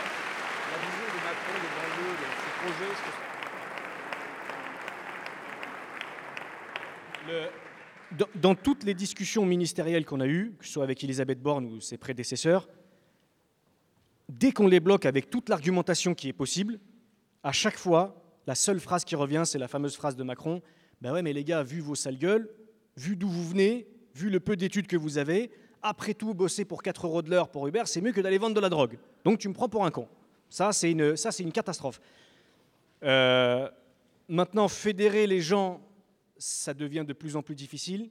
Il y a plusieurs professions qui font des mobilisations toutes seules, donc on, les, on leur crache un peu dessus. Euh, médiatiquement, c'est très difficile de faire un truc euh, solide. Ah, c'est des râleurs, ah, ils nous font chier à bloquer, etc. Je pense qu'on a plus à y gagner tous, mais même si on est un peu chacun de son côté au niveau des revendications, de faire une, deux, trois, peut-être une semaine de journée noire pour tout le monde, afin d'essayer de faire comprendre la situation, parce que je crois que plus le temps passe, et plus on va perdre. Et s'il y a une phrase très costaud que je voulais dire, c'est que si jamais on se fait tous ubériser, on aura affaire à des millions de Français ultra égoïstes, ultra solitaires, qui perdront de leur humanité, et ça c'est la pire des choses. Voilà.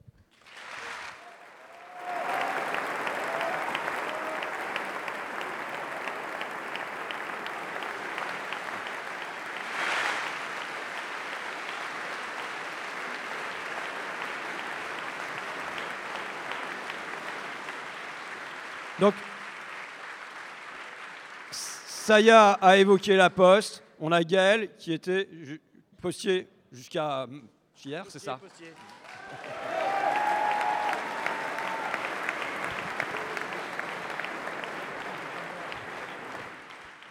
D'abord, je tiens, on tient les postiers euh, du 92 à, à remercier euh, à la fois Frédéric et François pour prendre la parole ici. Effectivement, euh, François euh, dit était postier parce que euh, aujourd'hui c'est formalisé. Donc euh, le permis de licencier qui a été donné par euh, Pénicaud. euh, eh. Le permis de licencier qui a été donné par euh, le 24 mars dernier, donc il a été utilisé bien évidemment par la Poste, qui vient de me notifier mon licenciement pour faute lourde. Donc je suis aujourd'hui formellement chômeur. Ça veut dire après 15 ans de boîte, sans aucune indemnité de licenciement, sans aucun préavis et euh, avec euh, peut-être l'opportunité des reliquats de, de congé. On n'est pas là pour ça, on est là parce qu'on se bagarre en fait. On se bagarre contre ça et on se bagarre avec l'objectif de gagner contre ça. Mais on se bagarre euh, parce qu'en réalité, aujourd'hui, la Poste, François, il a parlé d'aspiration. Ceux qui nous dirigent, moi je connaissais pas Pénicaud, bon, DRH Danone, pour moi c'était suffisant, on va dire. Oui, je veux dire, pas besoin de beaucoup creuser pour me voir un peu la bête, quoi. Bon. Mais bon, là, tu es obligé, quoi, c'est les aléas de la vie, tu es obligé d'un peu creuser. Fortune de 7,7 millions d'euros. C'est pas mal, c'est confortable. C'est la ministre du Travail qui elle-même, quand elle était en poste, c'est-à-dire quand elle dirigeait une boîte, Business France, elle a commis pas une, pas deux, 671 infractions au Code du travail. 671. Je crois que ça mé- mérite un petit applaudissement hein, à Muriel. Muriel Pénicaud, bravo, ministre du Travail. 671 infractions au Code du travail. Et c'est elle, contre l'avis de ses services, qui parlait de discrimination syndicale à mon égard depuis 10 ans, qui autorise le licenciement. Alors l'aspiration à autre chose, c'est qu'en réalité, quand je fais le décompte, notre DRH, Zora, je sais pas où t'es, il vient de Casino. Hein, notre DRH de Jacques, siège, poste, il vient de Casino. Notre responsable courrier national, il vient de PSA. On est en train de nous faire toute une salade sur le statut des cheminots. Comme ça a été dit avant moi, la bagarre qui est en train de se livrer avec les cheminots, c'est pas la bagarre entre les cheminots et le gouvernement. C'est une bagarre où si les cheminots sont défaits, c'est tout notre modèle social qui va être défait. Si les cheminots perdent, si les cheminots perdent,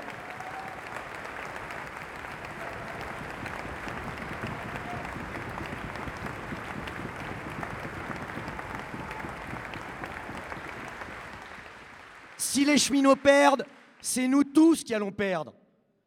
Et quand on voit une société qui est capable, parce que là, ici, c'est festif, on sent la chaleur humaine, on touche du bout des doigts ce que ça pourrait être, justement, cette aspiration à autre chose, d'autres types de relations humaines entre nous.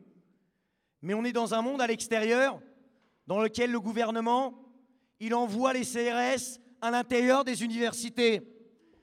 On est dans, dans une société où justement le fait de laisser intervenir les CRS dans les universités, ça laisse planer et ça donne des ailes aux milices d'extrême droite pour intervenir, comme à Montpellier. Il faut que cela, on en finisse. Il faut en finir. Il faut en finir. C'est des syndicalistes. Moi, j'ai perdu mon emploi. Les syndicalistes d'Air France, les syndicalistes de Goodyear, mon camarade Michael Ouamin, condamné à de la prison avec sursis parce qu'il a défendu son emploi. Quand tu vois les milliards et les milliards qu'engloutissent ces groupes de subventions publiques, de CICE, je veux dire, le catalogue, on en distribue des catalogues de la Redoute et des Trois Suisses, de toutes les saloperies qu'offre cette, que génère, que charrie cette société, on pourrait passer des heures ici à en parler. La question qui se pose à nous aujourd'hui, c'est comment on en finit Comment on en finit avec tout ça? Ça fait 15 ans, 15 ans de boîte, 1300 euros net. Nos collègues qui sont en grève aujourd'hui, depuis le 26 mars, sur le 92, contre mon licenciement, contre les projets de suppression d'emplois à la Poste, c'est 100 000 suppressions d'emplois en 10 ans. C'est la généralisation de l'intérim. Ils se font condamner plein de fois, mais ils s'en foutent. Ils continuent à avoir des CICE, des subventions publiques. Ils continuent à généraliser la précarité dans toutes ces boîtes. Aujourd'hui, on discute avec les collègues. Un exemple, une anecdote dans le bureau de poste d'Anières, où en mars 2016, ils avaient fait intervenir la police sur les intérimaires pour montrer le, côté mesquin, le côté dégueulasse de cet employeur. Il faisait super froid là. La boîte achète des gants Décathlon rien que pour les titulaires, rien que pour les CDI et les fonctionnaires. Les intérimaires, rien, que dalle. C'est des mecs euh, et des nanas en fer, ils n'ont pas froid. Il a fallu, j'en parle maintenant, il y a prescription, puis de toute façon ils m'ont licencié. Il a fallu qu'on aille nous chercher le sac où il y avait les gants Décathlon pour les prendre et les filer aux collègues intérimaires et prendre le temps de discuter avec les intérimaires et de ne pas faire ces différenciations dans des boîtes dans lesquelles faut pas croire que c'est des grosses euh, concentrations, hein, les bureaux de poste. On est 50, 60, 80, c'est pas comme dans Paris intramuros. Cette boîte est dégueulasse, parce que cette, société est dégueulasse. Et à un moment donné, il y a la collègue de la PHP qui parlait des luttes invisibles. S'ils tapent, s'ils répriment, s'ils envoient la police, s'ils tentent de mettre dans, sous des barreaux, c'est parce que ça lutte, parce que ça se bagarre de façon atomisée, de façon dispersée. Mais il y a des centaines et de milliers de jeunes, de travailleurs qui refusent de courber les chines.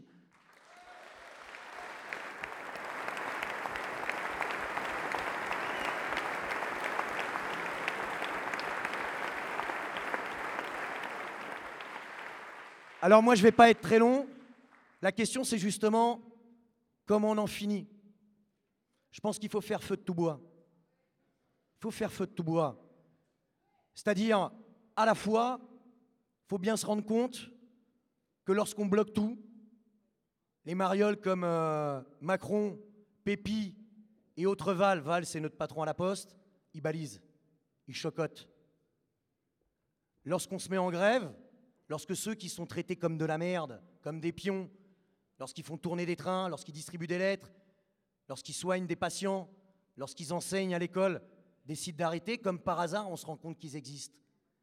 L'aspiration à autre chose, pour moi, la grève, c'est pas juste tu restes chez toi, c'est pas juste c'est le blocage de l'économie, c'est as le temps de faire autre chose. Tu as le temps de prendre du recul. Tu as le temps de rencontrer des gens que tu rencontrerais jamais. Des artistes, des intermittents, des travailleurs du bâtiment, des intellectuels, de commencer à comprendre qu'en réalité, on te fait travailler, mais sans logique. Pourquoi on bosse? On en perd même le sens de pourquoi on bosse. On bosse parce qu'on est obligé de manger, parce qu'on est obligé de mettre du beurre dans les épinards, mais pourquoi on bosse? Pourquoi Pourquoi on produit Et surtout, pourquoi on ne décide pas de ce qu'on produit et de ce qu'on y fait lorsqu'on bosse? Pourquoi on décide de rien?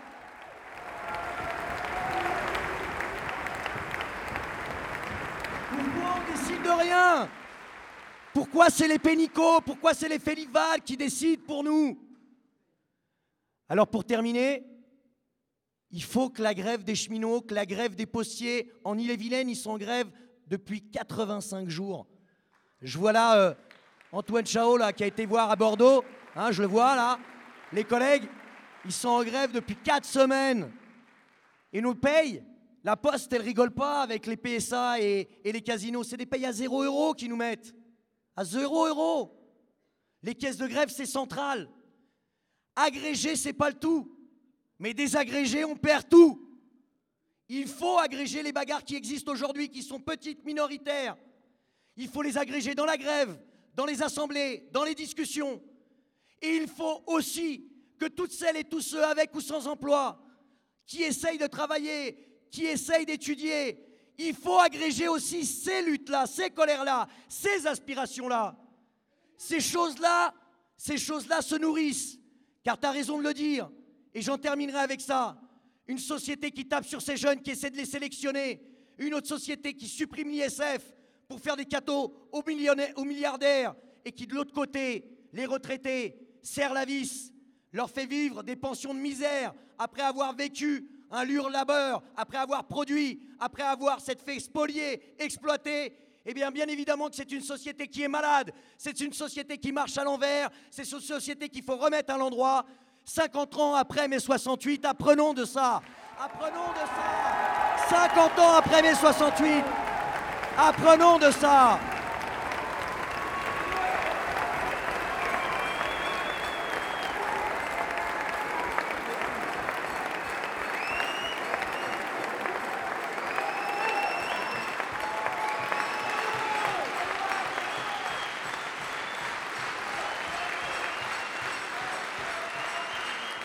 Grève générale Grève générale Grève générale Grève générale Grève générale Grève générale Grève générale Grève générale Grève générale Grève générale Grève générale Alors les, les collègues, les amis et les camarades, on sait qu'on n'appuie pas sur un bouton. On sait qu'on n'appuie pas sur un bouton. Mais c'est ça qu'il faut qu'on construise. Et il faut le construire aussi avec des manifestations unitaires, des montées nationales. Tous les mouvements tels que ceux de mai 68, mais qui doivent gagner, qui doivent aller jusqu'au bout, il faut qu'on apprenne de ça. Ça veut dire avoir des assemblées de ce type partout, dans nos lieux d'études, dans nos quartiers, là où on bosse, combiner les grèves, les mobilisations continues, les grèves générales, combiner les manifestations nationales, combiner les mobilisations de masse, leur montrer qu'on est plus nombreux, qu'on est courageux, qu'on a confiance, qu'on va gagner, qu'on va gagner face à Macron et sa politique.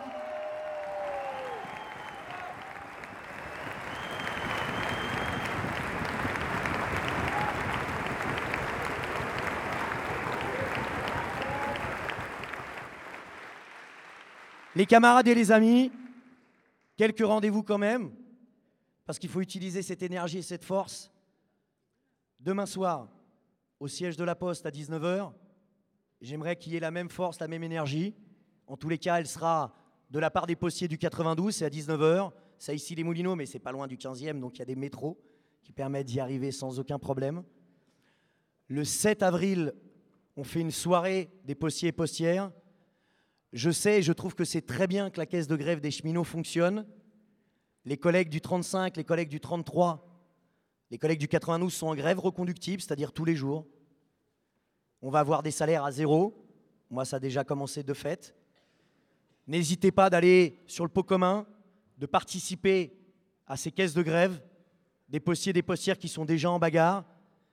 Et quand il y aura des possibilités de mener des actions de blocage, participer. Encore merci à François, encore merci à Frédéric.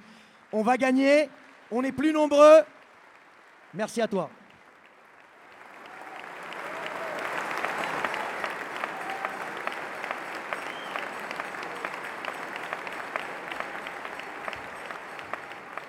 Donc, euh, je, je laisse la parole à Frédéric Lordon. euh, voilà.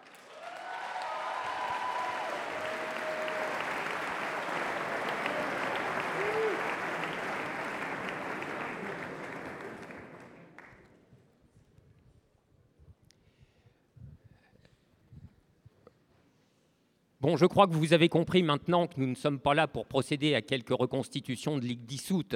On n'est pas là pour rejouer à nuit debout. Euh, Marx nous avertit de longue date sur ce qu'il y avait lieu de penser des secondes fois. Nous sommes là pour autre chose. Nous sommes là parce que nous nous sentons requis. Nous nous sentons requis par un moment important, décisif peut-être. Il y a du malheur dans ce pays. Des gens souffrent seuls et ne se rencontrent pas. Certains choisissent même d'en finir et qui appartiennent désormais à des classes sociales qu'on n'aurait jamais imaginées. À un moment, il faudra mettre en ordre le vocabulaire. Quand des politiques publiques, continuellement poursuivies depuis 30 ans, conduisent ainsi directement des gens à s'abîmer ou à se supprimer, comment faut-il les qualifier? Je retiens de justesse quelques mots qui me viennent à l'esprit, mais au minimum, ce sont des politiques qui sont passibles de procès public.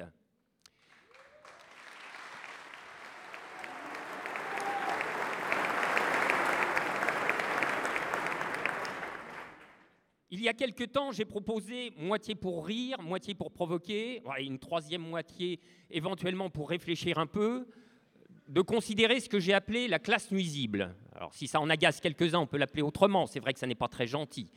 Euh, la classe béate ou la classe pharisienne, mais en gros, tous les ravis de la mondialisation, qui non seulement cautionnent, mais applaudissent à l'installation des structures du malheur des autres, n'en ont aucun égard, et pour finir leur font la leçon à coups de généralité édifiante.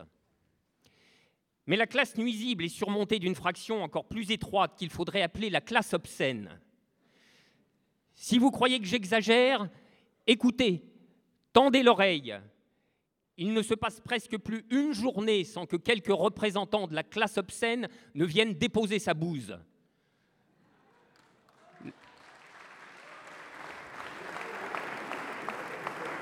La classe obscène, c'est ce député macronien, entrepreneur enrichi, qui vient expliquer que ça suffit, cette obsession pour, le pouvoir d'achat, parce qu'il y a quand même d'autres choses dans la vie. C'est cet autre qui soutient qu'il y a tout au plus 50 SDF dans Paris et qui ont choisi d'y être.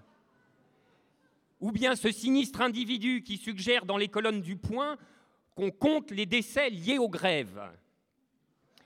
Eh bien, comptage pour comptage, il faut relever le défi et carrément même. À quand, par exemple, un livre noir mondial du néolibéralisme?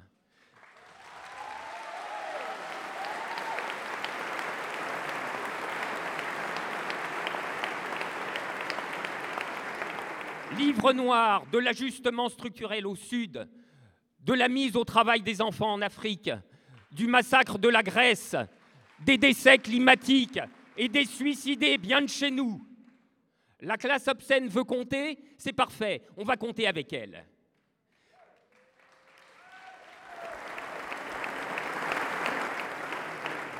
À ceci près que nous, ici, on ne veut pas seulement compter, on veut arrêter le compteur.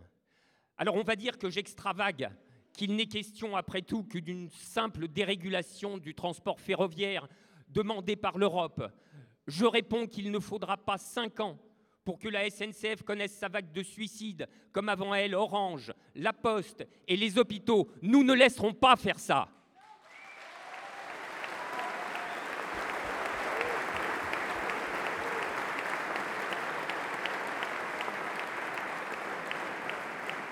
La vérité, c'est que partout où il passe depuis 30 ans, les fanatiques qui se présentent comme des modernisateurs, des pragmatiques et des bâtisseurs sèment l'inefficacité, l'absurdité managériale et la démolition, car voilà la vérité, ce sont des bousilleurs, ce sont des démolisseurs.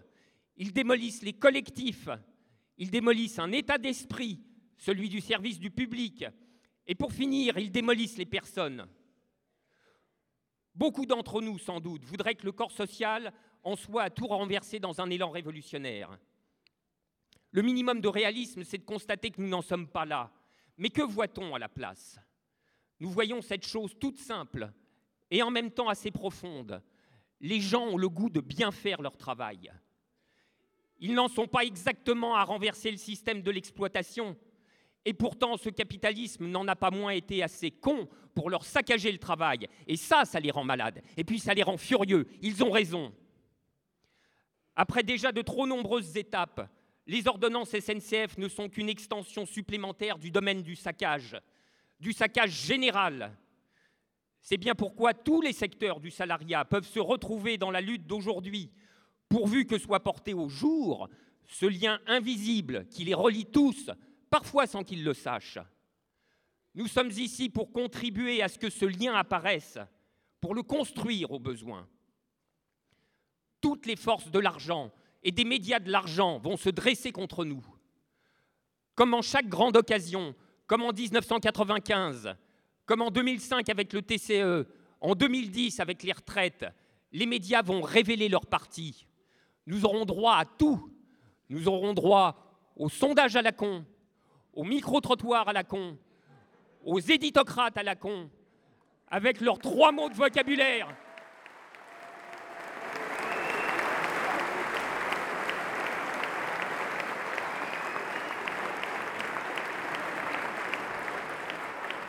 Avec leurs trois mots de vocabulaire. Grogne, galère, otage, parce qu'il leur suffit de trois mots pour appareiller leur haine viscérale de tous les mouvements sociaux. Et ce sont les organes de la bourgeoisie, tels qu'en eux-mêmes l'éternité les laisse. Mais même un film de reconstitution historique de série B ne voudrait pas de pareils cabots, de tels tocards.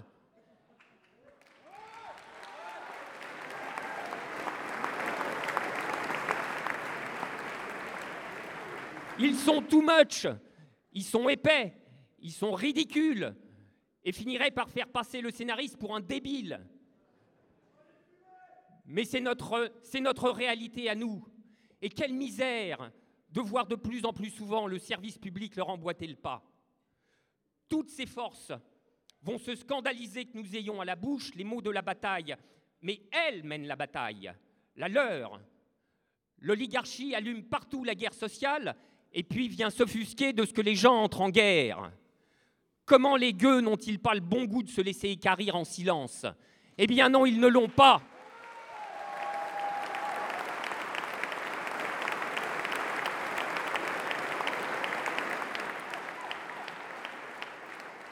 Et ils ne se laisseront pas faire.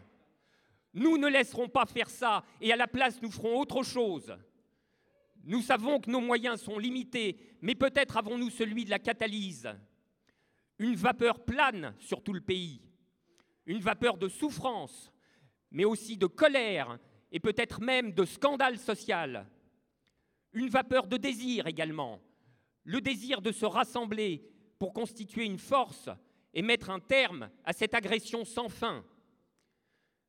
Si Macron s'imagine qu'avec les ordonnances SNCF, il ne s'est mis qu'un conflit de cheminots sur le dos, il se trompe, et de beaucoup. Car pas de bol pour lui, une chimie du malheur général est en train de s'opérer. Les gens étaient malheureux tant qu'ils étaient seuls, ils découvrent qu'ils ne le sont pas, ils se rassemblent, et alors le malheur se convertit en rage, en énergie pour lutter, comme quoi la chimie apporte parfois d'excellentes nouvelles.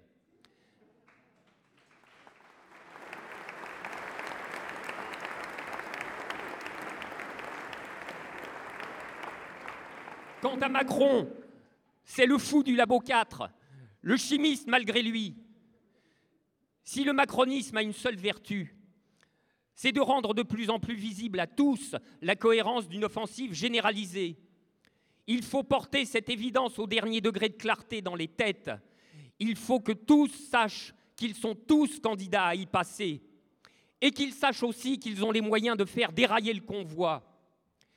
Il faut que toutes les personnes qui constituent la masse deviennent pleinement conscientes de ce qui les attend, car c'est la même chose qui les attend toutes. Et c'est à cette condition que la masse proprement devient masse. Alors, la masse, tout naturellement, trouve le moyen de son autodéfense. C'est le mouvement de masse. On nous demande ce que nous voulons. Voici la réponse. Nous voulons le mouvement de masse. Si l'offensive est générale, nous voulons le débordement général.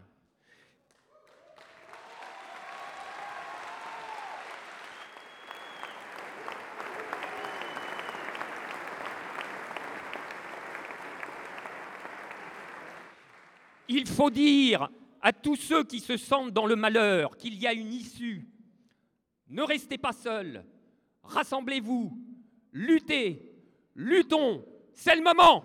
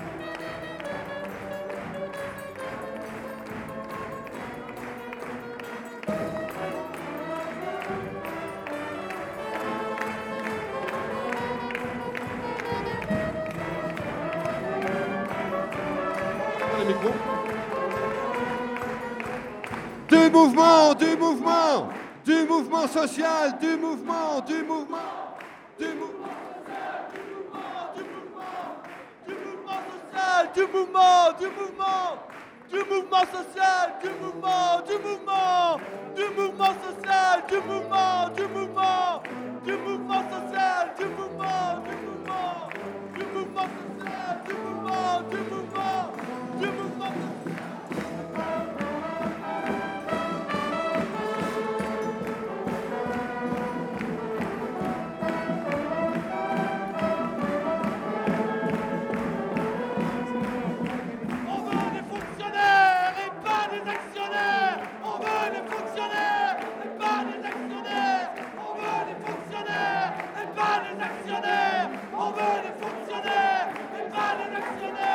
On veut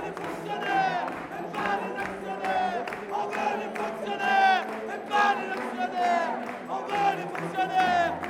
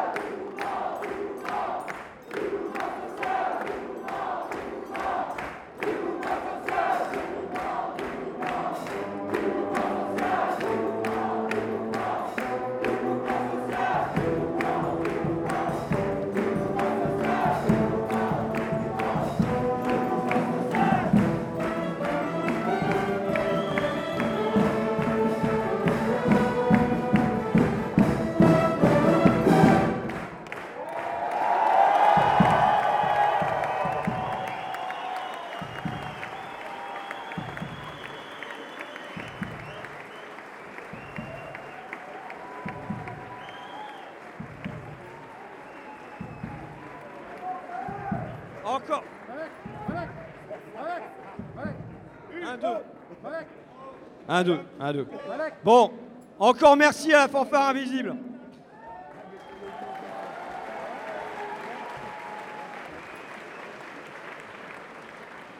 Bon, en fait, ça, commence vraiment. Euh, et il nous reste peu de temps. Moi, je, suis désolé qu'on a pris du retard sur le programme. Et euh, on rentre dans la partie casse-gueule de l'exercice, c'est-à-dire la partie de proposition, la partie qui est la plus incertaine et donc peut-être aussi la plus poétique.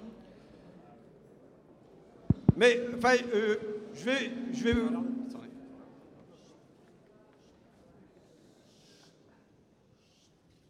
Euh, je, vais le dire avec gravité.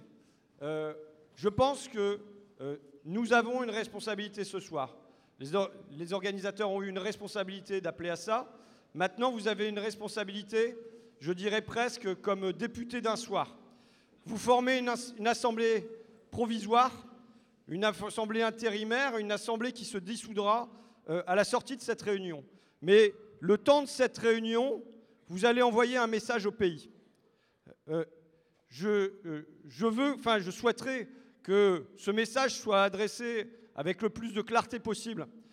Qu'on cherche, là, dans le temps qui est devant nous, ce qui nous rassemble plutôt que ce qui peut nous diviser. Euh, qu'on trouve le moyen d'avancer un petit peu ensemble sur euh, une proposition. Euh, et euh, j'ai reçu pas mal de messages sur. on n'a pas parlé des quartiers, c'est vrai. On n'a pas parlé de l'abandon des zones rurales, c'est vrai. On n'a pas parlé de Notre-Dame-des-Landes, c'est vrai. On n'a pas parlé des chômeurs, et c'est vrai. Maintenant, je, je redis avec vous, je pense que ce soir, par hasard, parce que vous avez été les, plus rapides à vous présenter dans la salle, mais vous êtes députés, nous sommes députés d'un soir. J'espère que vous le ferez mieux que le boulot qui fait à la fin. Enfin bon, c'est pas grave. bon. Euh, la proposition de départ, la première fois qu'on s'est vu avec Frédéric et un certain nombre de copains, c'était une occupation et c'était vraisemblablement l'occupation d'une gare. S'il y avait une, une grève reconductible, bon, il n'y a pas. Euh, Il n'y a pas pour l'instant ce point de fixation. Ça ne veut pas dire que ça ne va pas venir, mais pour l'instant, les cheminots sondés, on n'a rien en vue. Euh, notre proposition, c'est de faire déborder la rivière. C'est de faire sa fête à Macron. Euh,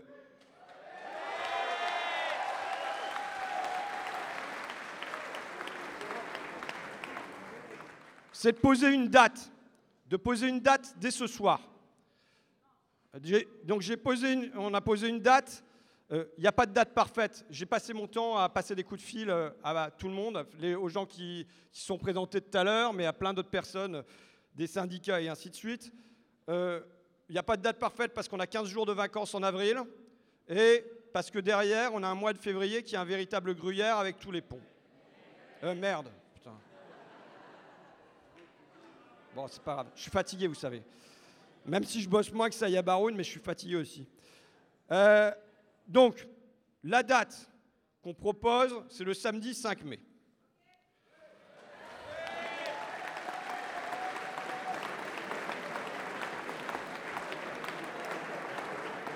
Alors, il y en a qui disent, ouais, il faut faire plus vite. Il faut faire plus vite, mais l'objectif, Frédéric l'a rappelé, c'est un mouvement de masse.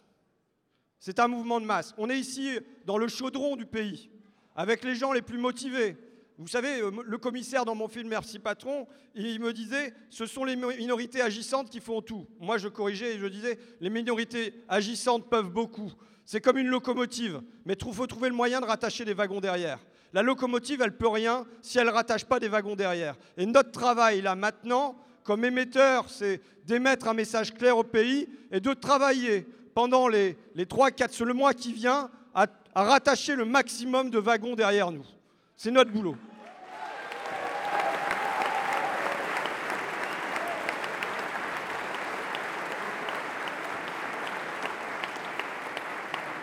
Et pourquoi un mois aussi?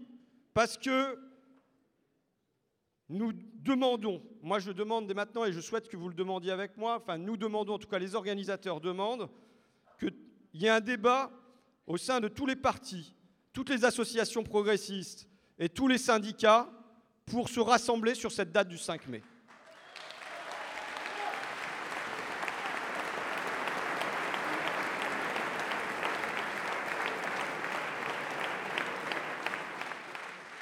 Nous souhaitons, nous souhaitons que ce débat ait lieu à tous les échelons de ces organisations, c'est-à-dire au niveau local, au niveau fédéral, au niveau régional et au niveau national. Et nous souhaitons les rassembler et j'espère qu'elles euh, elles agiront, elles réfléchiront, elles envisageront cette initiative avec la même gravité euh, que celle avec laquelle je vous présente cette initiative ce soir, avec celle avec laquelle vous allez euh, réagir. Qu'elles aussi cherchent ce qui les rassemble, ce qui nous rassemble, plutôt que ce qui nous divise.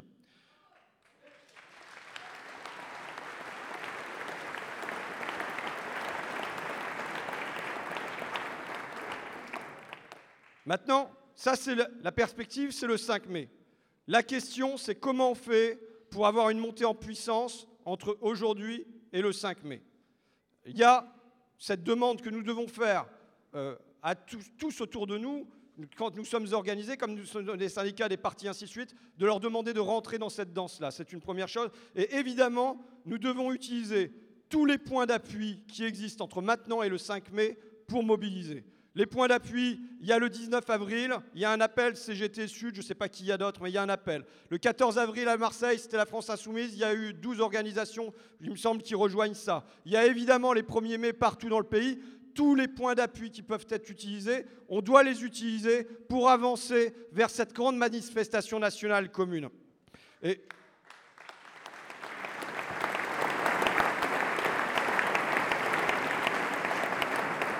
Si on est d'accord sur le 5 mai, moi je suggérerais que partout, dans les villes, dans les quartiers, euh, se créent des comités du 5 mai et qui rassemblent, qui rassemblent de la même manière qu'on demande aux syndicats, aux partis, aux associations de se rassembler autour de cette date, qui là rassemblent les militants, qu'on laisse tomber les querelles d'étiquettes et qu'on se rassemble tous ensemble pour arriver à un grand mouvement tous ensemble le 5 mai.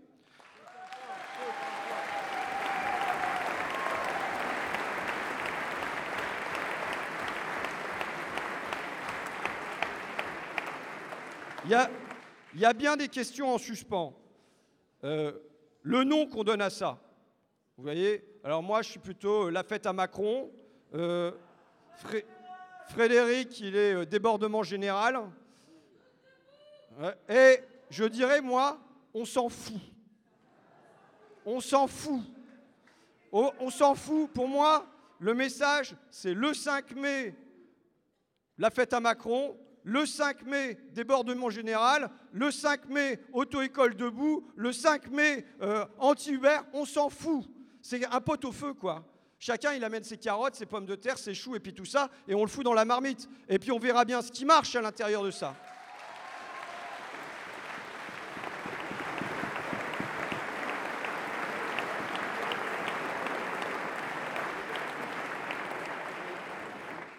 Il reste bien des questions. Euh, comment on s'organise d'ici là euh, Voilà, c'est une question. Je propose des comités du 5 mai un peu partout, mais bon, on verra bien. Et euh, la plus grosse question, c'est que fait-on le 5 mai au soir? Parce que,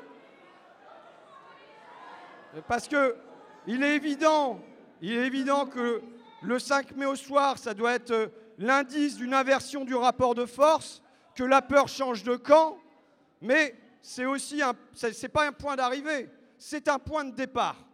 Donc,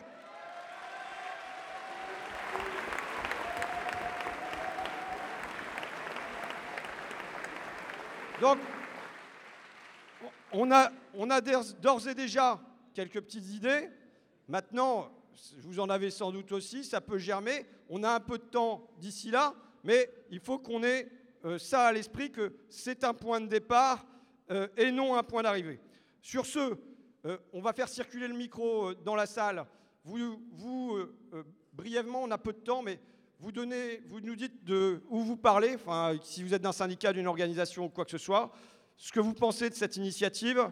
Et on, voilà, on fait une série de prises de parole comme ça, et ensuite on, repart sur, on conclut quoi. Hein,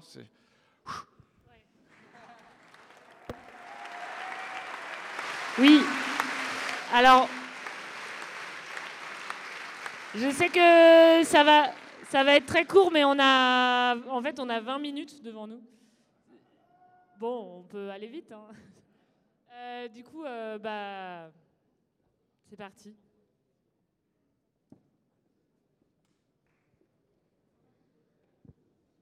Bonsoir, donc je vais me dépêcher. Je suis euh, Malika Zediri, je parle d'où? Des associations de chômeurs. Je suis où? Je suis au chômage depuis aujourd'hui. C'est la troisième fois en quelques années, vous voyez, c'est un peu... Donc moi, je suis contente de cette réunion. Je suis contente, y compris de la fin de, tout ce qui a été dit, hein, des témoignages et de l'intervention de Frédéric Lordon à la fin euh, sur euh, quand euh, on a besoin de se retrouver, on a besoin de se parler. Nous, on fréquente sans arrêt des gens qui ne sont pas syndiqués, des euh, chômeurs précaires, travailleurs pauvres. Il y a plein de gens qui n'ont même pas l'occasion d'être ensemble, qui n'ont même pas l'occasion de, de se rassembler. Donc évidemment, on est prenant, on est preneur sur cette euh, manif comme point de départ, comme point où on peut inviter largement tout le monde, dans toutes les, euh, dans toutes les situations, au RSA, à l'ASS, etc. Tous ceux qu'on voit jamais et qui font... ceux qui participent plus à rien en vérité. Je vois même ce soir, ils étaient, un peu loin, c'est venu comme ça à travers quelques trucs. Donc voilà, moi le, le 5 mai, on va partir. Oui, il faut qu'on s'organise au niveau local, parce qu'il faut qu'on parle avec nos voisins et nos voisines aussi. C'est une demande dans les quartiers. Non pas que ce soit une demande massive, mais les gens posent des questions. Il faut, faut qu'on puisse collectivement les inviter. Et oui, maintenant, il y va de notre responsabilité pour que ce soit le mouvement à tous, et pas le mouvement des plus forts.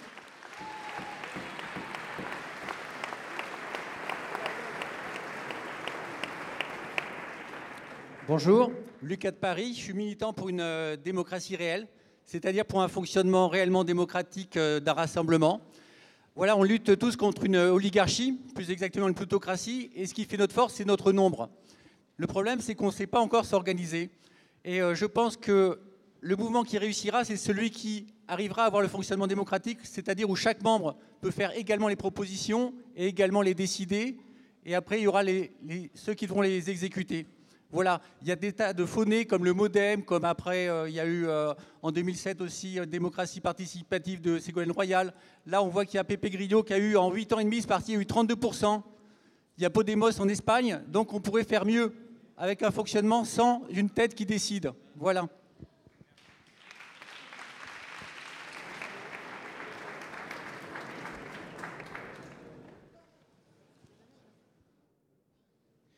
Euh, bonsoir à tous. Euh, voilà, moi je m'appelle Félicien, je travaille dans le milieu du spectacle et je parle absolument pas pour le milieu du spectacle. Je parle juste pour moi et tous ceux qui se reconnaîtront. Euh, moi, voilà, j'ai passé une super soirée en votre compagnie. Il y a juste un truc qu'il faut pas oublier, c'est que là, on est tous entre Parisiens et que mine de rien, en fait.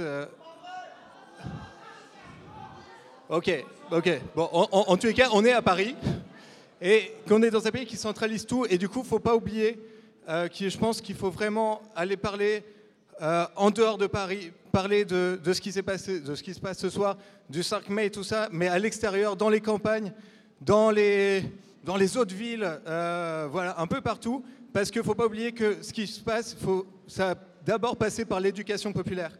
Et l'éducation populaire, c'est dire aux gens, leur expliquer, être vraiment au contact et, et vraiment leur expliquer les situations, ce que chacun vit et qu'on ne se retrouve pas chacun euh, en unité individuelle. Voilà. Bonjour. Euh, moi, je connais pas Félicien, mais je voulais juste euh, suivre par rapport à ce que tu venais de dire. J'ai pas mal d'admiration pour tous les syndicalistes qui sont venus parler et qui parlent vraiment des gens qui sont au travail et qui luttent là-dedans. Euh, par rapport aux gens peut-être plus de ma génération, j'espère qu'on n'est pas venu euh, juste ici ce soir euh, voir un Ruffin et voir un Lordon un peu parler, faire des photos pour le Facebook et après rentrer chez nous. C'est un peu une peur que j'ai au fond du ventre et qui me pèse vachement. Et je, je- je crois qu'ils sont en train d'essayer de faire autre chose et j'espère que ça marchera après. quoi.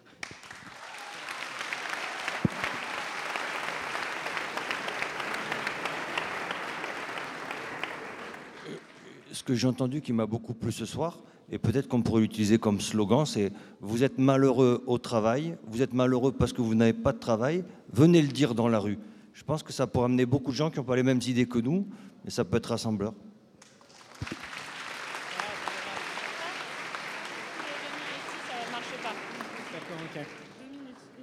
Une minute. Bonjour.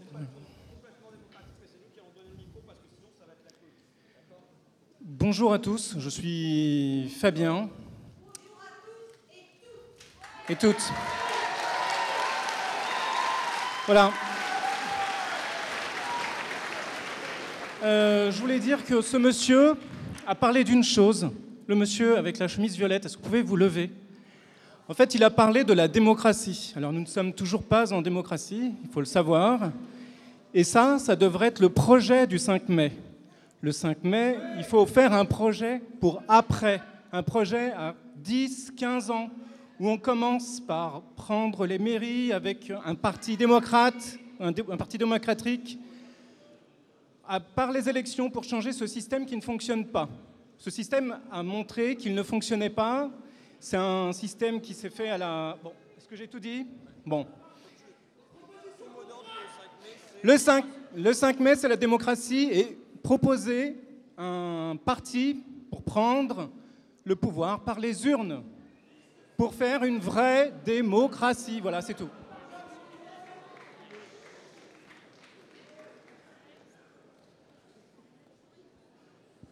Bonsoir à toutes et à tous. Euh, moi, je m'appelle Corinne et je viens d'Amiens. J'ai la chance d'être dans la première circonscription de la Somme. Et là, ce que je voulais juste dire ce soir, c'est qu'on a fait une campagne extraordinaire euh, en mai euh, aux législatives pour faire élire François. Ça s'est fait dans la bonne humeur, ça s'est fait dans l'organisation. Donc, ce que je voulais dire, c'est que d'ici le 5 mai, effectivement, ce qu'il faut, c'est qui va mettre des tracts, qui va parler sur son lieu de travail, qui va faire du boitage qui organise une fête chez lui euh, pour parler de ça, euh, qui va convaincre, c'est vraiment un travail de fourmi qui a été super bien organisé avec euh, l'équipe de François. Et puis peu à peu, on a été de plus en plus nombreux parce que c'est tellement, c'était tellement vivifiant. Puis voilà, ça aboutit à une superbe victoire. Et notamment, j'aimerais bien, François le dit souvent, on lutte contre les gens qui, sont abattus, qui veulent plus se battre, qui se disent qu'il n'y a plus rien à faire. Donc cela, il faut aller les chercher. Et j'aime bien dire qu'il y a le village de flics secours qui votait très très majoritairement pour le Front National et qui a voté très très majoritairement euh, pour François, non pas parce que euh, ils ont, c'est du populisme, c'est parce qu'ils ont compris que c'était pas l'étranger le combat, c'était c'était le riche et que, eh ben on peut y arriver. Donc tous chacun après nous, ben on peut faire la même chose, je pense.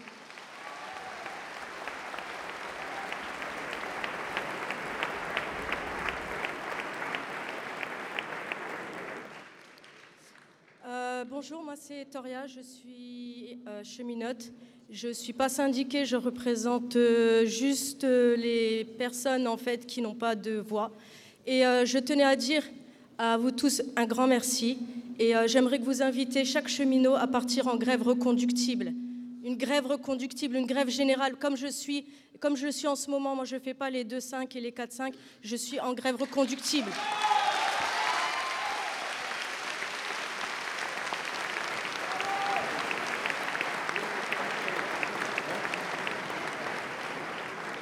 Bonjour à tous, moi je m'appelle Anousson, je suis délégué syndical Sud pour Mobipel, c'est la filiale de, Free euh, qui est en danger actuellement. On, a eu, euh, on est passé de 700 à 300 salariés en 3 ans, sans le plan social, 1 million d'économies. Euh, on va se faire vendre par un sous-traitant qui s'appelle Comdata. Et du coup, moi, en tant que délégué syndical, je ne sais pas, ce- ce- ce- certains vont peut-être vu Cache Investigation sur Lidl parce qu'on parlait de la grande distribution et sur Free. Bah, c'est moi le lanceur d'alerte qui a, montré les méthodes de Free. Et donc, je, souhaite vivement pour tous les jeunes qui nous regardent, euh, la, lutte c'est possible. Euh, moi, j'ai des convictions qui sont profondes et j'invite tout le monde à se mobiliser pour le 5 mai. En tout cas, pour ma part, j'inviterai la fédération Suite Télécom à se mobiliser. Il faut savoir que nous, à Free, on, est on vient de quartiers dits difficiles par, euh, par la direction, Vitry-Colombe, dont je fais partie. Et donc, je vais mobiliser tous ces jeunes-là parce que ces jeunes-là, c'est une force vive. Je vais les faire venir le 5 mai. Je vais les faire venir à toutes les manifestations. Et merci à tous pour l'énergie que vous déployez. Il ne faut pas lâcher le combat. Et moi, je serai partisan. Je relayerai à qui veut l'entendre que vous faites du très bon boulot. Je remercie également Philippe Juravet ici présent et Quentin qui se sont déplacés le 16 mars. Le 16 mars dernier, on est venu devant le siège de Free avec Madame la députée Clémentine Autain. Elle a fait un discours brillant et vous savez ce qui s'est passé? C'est malheureux, mais il y a une salariée qui était tellement oppressée par les conditions de travail de fric qu'elle a fait un malaise devant Madame la députée pendant qu'elle était en train de faire euh, sa déclaration. Donc nous, on va se battre pour ça. Et non aux lois Macron, parce que moi, je, suis aussi mandaté, donc je, je connais très bien le CH, je connais très bien la souffrance au travail, je vis au quotidien euh, les situations de burn-out. Il y a deux mois de ça, il y a deux salariés qui ont fait une tentative de suicide à Free. Et une semaine après, qu'est-ce qu'on nous apprend? Qu'on va être vendu. Et dernier euh, petit euh, mot, il faut savoir que ce mois-ci, il y a des salariés qui ont fait la grève pour euh, être conservés dans le groupe Free. Il faut savoir qu'ils ont fait ce qu'ils appellent, et j'en ai entendu tout à l'heure parler de la grève perlée, il faut savoir qu'il y a des salariés aujourd'hui, avant de venir, qui, avaient une fiche de paie de 7 euros, 17 euros, moins 17 euros, moins 100 euros. Et ces salariés, ce qu'on leur a dit, c'est comme vous n'avez pas ticket restaurant, on va être gentil, on va vous donner des pizzas, mais attention, pas pour tout le monde, deux parts par personne. Voilà dans quel monde on vit actuellement. Donc merci à tous.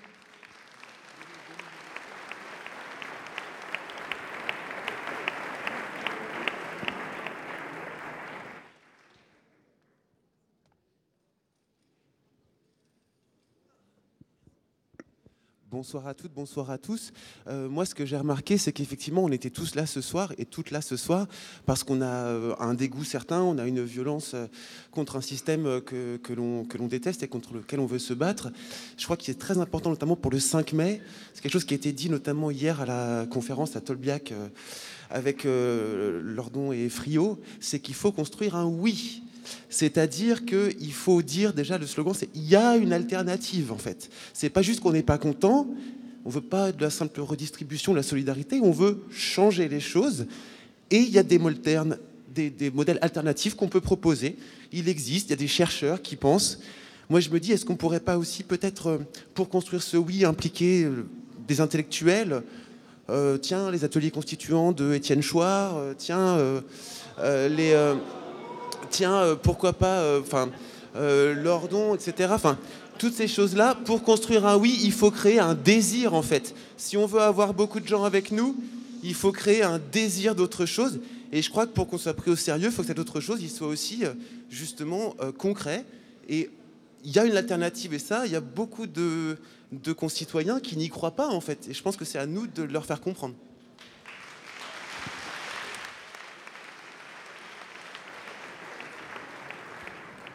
Oui, bonjour, euh, moi je m'appelle Yann, je suis des hôpitaux de Paris à la CGT.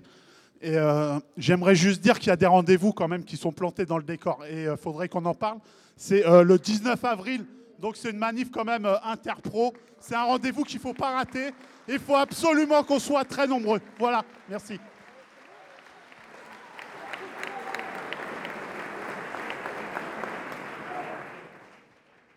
Bonsoir. Euh. Nous, on est plusieurs de Paris 1. De Paris 1. Tout à l'heure, on est euh, à l'occupation de Tolbiac. Et cet après-midi, on était à Tolbiac. Et euh, il y a une rumeur comme ça qui a circulé qui disait Ah, ça y est, il y a Lordon, Ruffin qui organise la Nuit debout 2, euh, deuxième round, etc. Du coup, tout de suite, euh, on était une vingtaine, trentaine, on s'est dit Ah, faut qu'on discute. Et il faut qu'on réussisse à revenir à, plusieurs et à porter un message, en fait.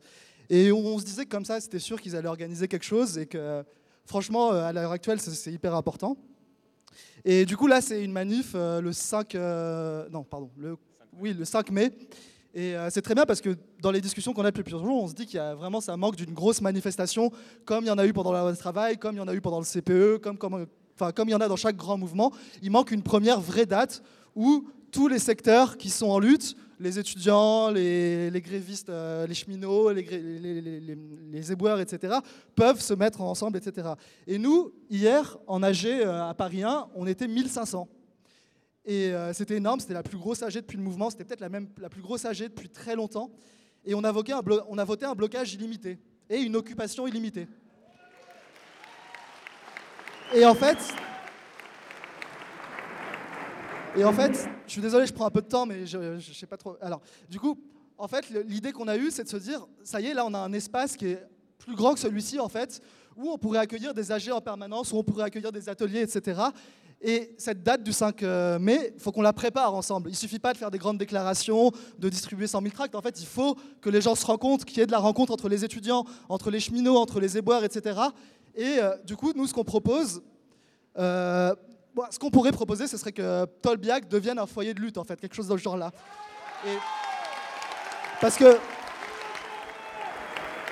parce que Justement, avant, avant, de laisser le micro, euh, justement sur un truc qui ça se passe depuis deux mois à la fac de Paris 8 euh, à Saint-Denis. Euh, ça fait deux mois que la fac est occupée euh, par des exilés, des migrants et un groupe de soutien. Donc ils sont engagés en ces moments, ils ont fait un énorme âge aujourd'hui. Il faut aller les soutenir, il faut euh, amener les solidarités là-bas parce qu'ils ont besoin d'aide. Et, voilà, c'est trop bien, c'est ce qu'il passe ici. euh, et bah voilà. Je suis désolé, j'ai oublié le principal. Foyer de lutte, c'est aussi parce qu'il y a des gens qui, depuis euh, quelques jours, voudraient faire un comité d'action qui ne soit pas strictement étudiant ni strictement cheminot, et un comité d'action qui serait euh, une convergence de tout le monde, etc. Voilà.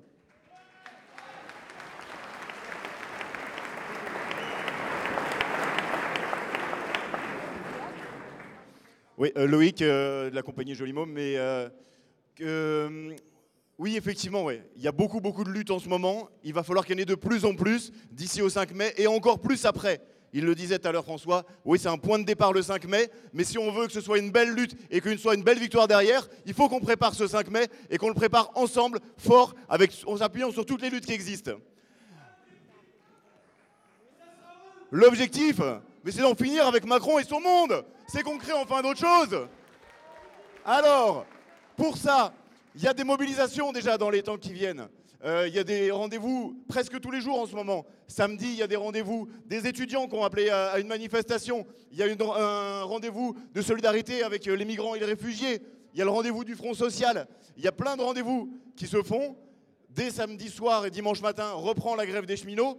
En ce moment, cette grève des postiers, on en parlait tout à l'heure, qui, euh, euh, voilà, qui, qui- n'arrête pas. C'est une grève qui est partie pour durer et ne pas s'arrêter. J'en profite parce que Gaël, tout à l'heure, bien modestement, n'a pas voulu trop parler des dates qu'elle concernait. Mais oui, demain soir, il y a ce rassemblement pour soutenir Gaël, pour s'opposer à son licenciement, pour s'opposer aux discriminations syndicales et pour s'opposer à toutes les répressions qui nous touchent tous et toutes. Donc demain soir, 19h devant le siège de la Poste. Et samedi soir, avec euh, Joli on a le plaisir et euh, l'honneur d'accueillir la fête des grévistes de la Poste à la Belle Étoile, samedi à 19h30. Donc on vous y attend aussi nombreux pour les soutenir. Comme il a dit, ils ont besoin de remplir les caisses de grève. Ça vient d'être évoqué. Ça vient d'être évoqué. Des répressions, il y en a beaucoup. Il y en a une qui est particulièrement forte, qui est particulièrement ignoble, qui se fait en notre nom. C'est la répression qu'il y a aux frontières, contre les réfugiés, contre toutes les personnes qui essaient de venir.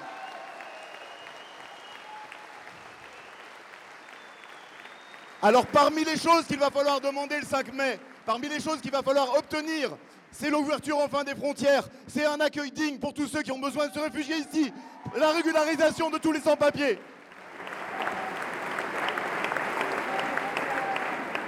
Alors, ces derniers jours, on a fait pas mal de manifs ensemble. hein, le 22 mars, euh, à quelques-uns, on était euh, auprès des, cheminots euh, il y, a- deux jours de ça. Non, c'était hier. c'était hier.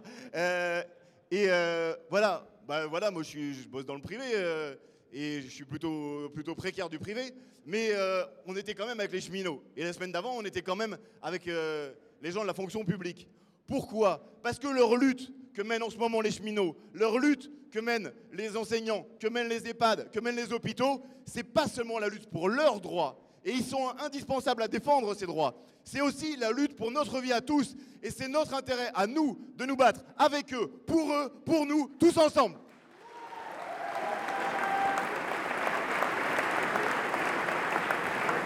Alors quand, on a parlé du 5 mai, quand on a parlé du 5 mai, on s'est dit quand même c'est loin. Eh ouais c'est loin mais c'est le temps de le préparer, c'est le temps de le faire bien, c'est le temps d'essayer de le construire ensemble. Il y a une échéance qui est importante, qui a été évoquée plusieurs fois ce soir. C'est celle du 19 avril. Parce que c'est celle où pas mal de syndicats, pas mal de confédérations appellent à dire ok on reprend la rue, on reprend la grève tous ensemble, en plus des grèves quotidiennes qu'il nous faut soutenir. Donc le 19 avril, on propose que le soir après la manifestation, pas seulement à Paris, dans toutes les villes de France, on se retrouve devant les gares pour soutenir les cheminots, mais aussi pour préparer la suite de la lutte, pour qu'on s'approprie la mobilisation pour le 5 mai. Alors, cet appel, il est pour tous. Chacun dans notre quartier, pour les grandes villes, chacun dans notre ville. Le 19 avril, on se retrouve devant les gares et on s'organise concrètement pour réussir le 5 mai, pour le réussir ensemble et commencer les propositions pour que ce 5 mai soit le début de notre victoire.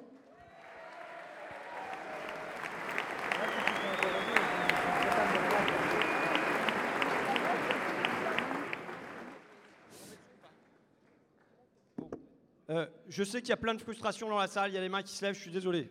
On, normalement, on doit rendre la salle, enfin, on devait quitter la salle à 9h30. Donc, euh, euh, je comprends. Vous savez, il y a plein de personnes, donc je comprends qu'il y ait plein de fru- frustrations. J'entends qu'on n'a pas assez parlé des femmes, j'entends qu'on n'a pas assez parlé des quartiers, j'entends qu'on n'a pas assez parlé des zones rurales et tout ça. J'entends tout ça. Euh, maintenant, euh, je, vais redonner ce que je propose, qu'on propose comme, euh, euh, calendrier. Euh, Est-ce que ici on est d'accord pour faire une manifestation nationale, nationale montée à Paris le samedi 5 mai ici à Paris? Bon, vous- on peut voter à main levée, hein, moi j'ai rien contre. Qui est pour Qui est, qui est contre. Qui s'abstient Vous voyez, je fais les choses de manière réglo.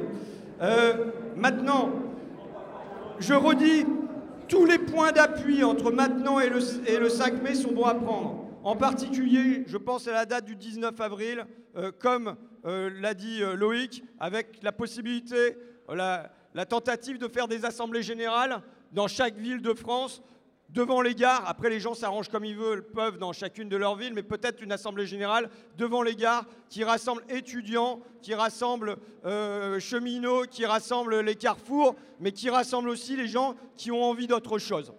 Euh, euh, ensuite, les, petits points. on, va lancer, on lance une pétition là dès maintenant.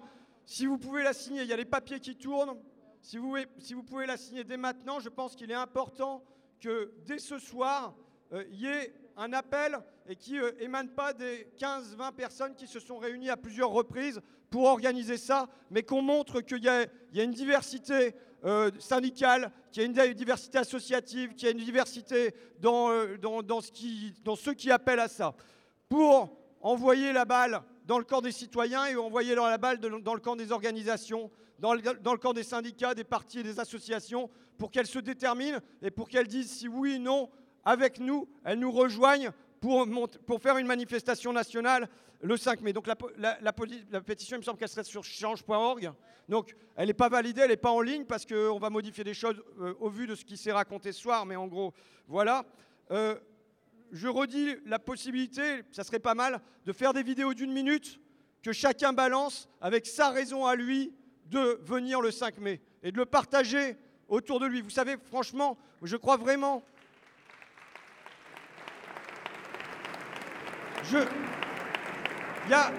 Il y a, les grandes organisations, c'est des grands émetteurs, il faut, pas, il faut, faire, il faut, les avoir avec nous. Mais c'est aussi les petits ruisseaux qui font les grandes rivières. C'est un proverbe à la con, mais ça marche quand même. quoi. Et euh, il se trouve que, bah voilà, il y a des trucs, il y a Facebook, alors on en pense qu'on veut, il y a machin, il y a tout ça, il y a les réseaux sociaux. C'est quand même, vous êtes là ce soir par, par ça, et je pense que si vous faites des petites vidéos pour vous expliquer à vos copains pourquoi le 5 mai vous venez, bah vous allez en réussir à en ramener 2, 3, 4, 5, 10, mais c'est comme ça qu'on sera nombreux le 5 mai. Euh, euh, donc voilà, c'est un peu tout. Euh, Qu'est-ce que tu veux rajouter un truc? Non? Ah, on vient de créer, nous, une, une page, ouais, on vient de créer une page Facebook et un site. Alors nous, comme on n'est pas de tendance débordement général, mais comme on est plutôt, pour moi, tendance faite à Macron, c'est le 5 mai fête à Macron. Euh, voilà. Et ah, c'est ah, c'est un groupe le 5 mai tout court. Alors vous voyez, chacun vient avec sa tambouille, il fait ce qu'il veut. Euh, donc voilà un peu. Je crois que c'est tout. Je dirais que, comme toujours, je veux dire, c'est pas nouveau dans l'histoire. On a le choix entre se soulever ou se soumettre. C'est le choix qui est devant nous. Et bon, pour chacun d'entre nous, j'arrête là-dessus. Et à la fin, c'est nous qu'on va. Et à la fin, c'est nous qu'on va. Attendez, non, j'ai un dernier truc éventuellement. Je, l'ai fait dans ma circo. Je l'ai fait à Flic Secours. J'étais. Non, Ah, elle aime pas ça, mais tant pis. Allez, pour les cheminots, pour les étudiants, pour Greenpeace, pour Inn, pour Carrefour, pour les EHPAD, pour Uber, pour les postiers. Atchik, atchik, atchik Atchik Atchik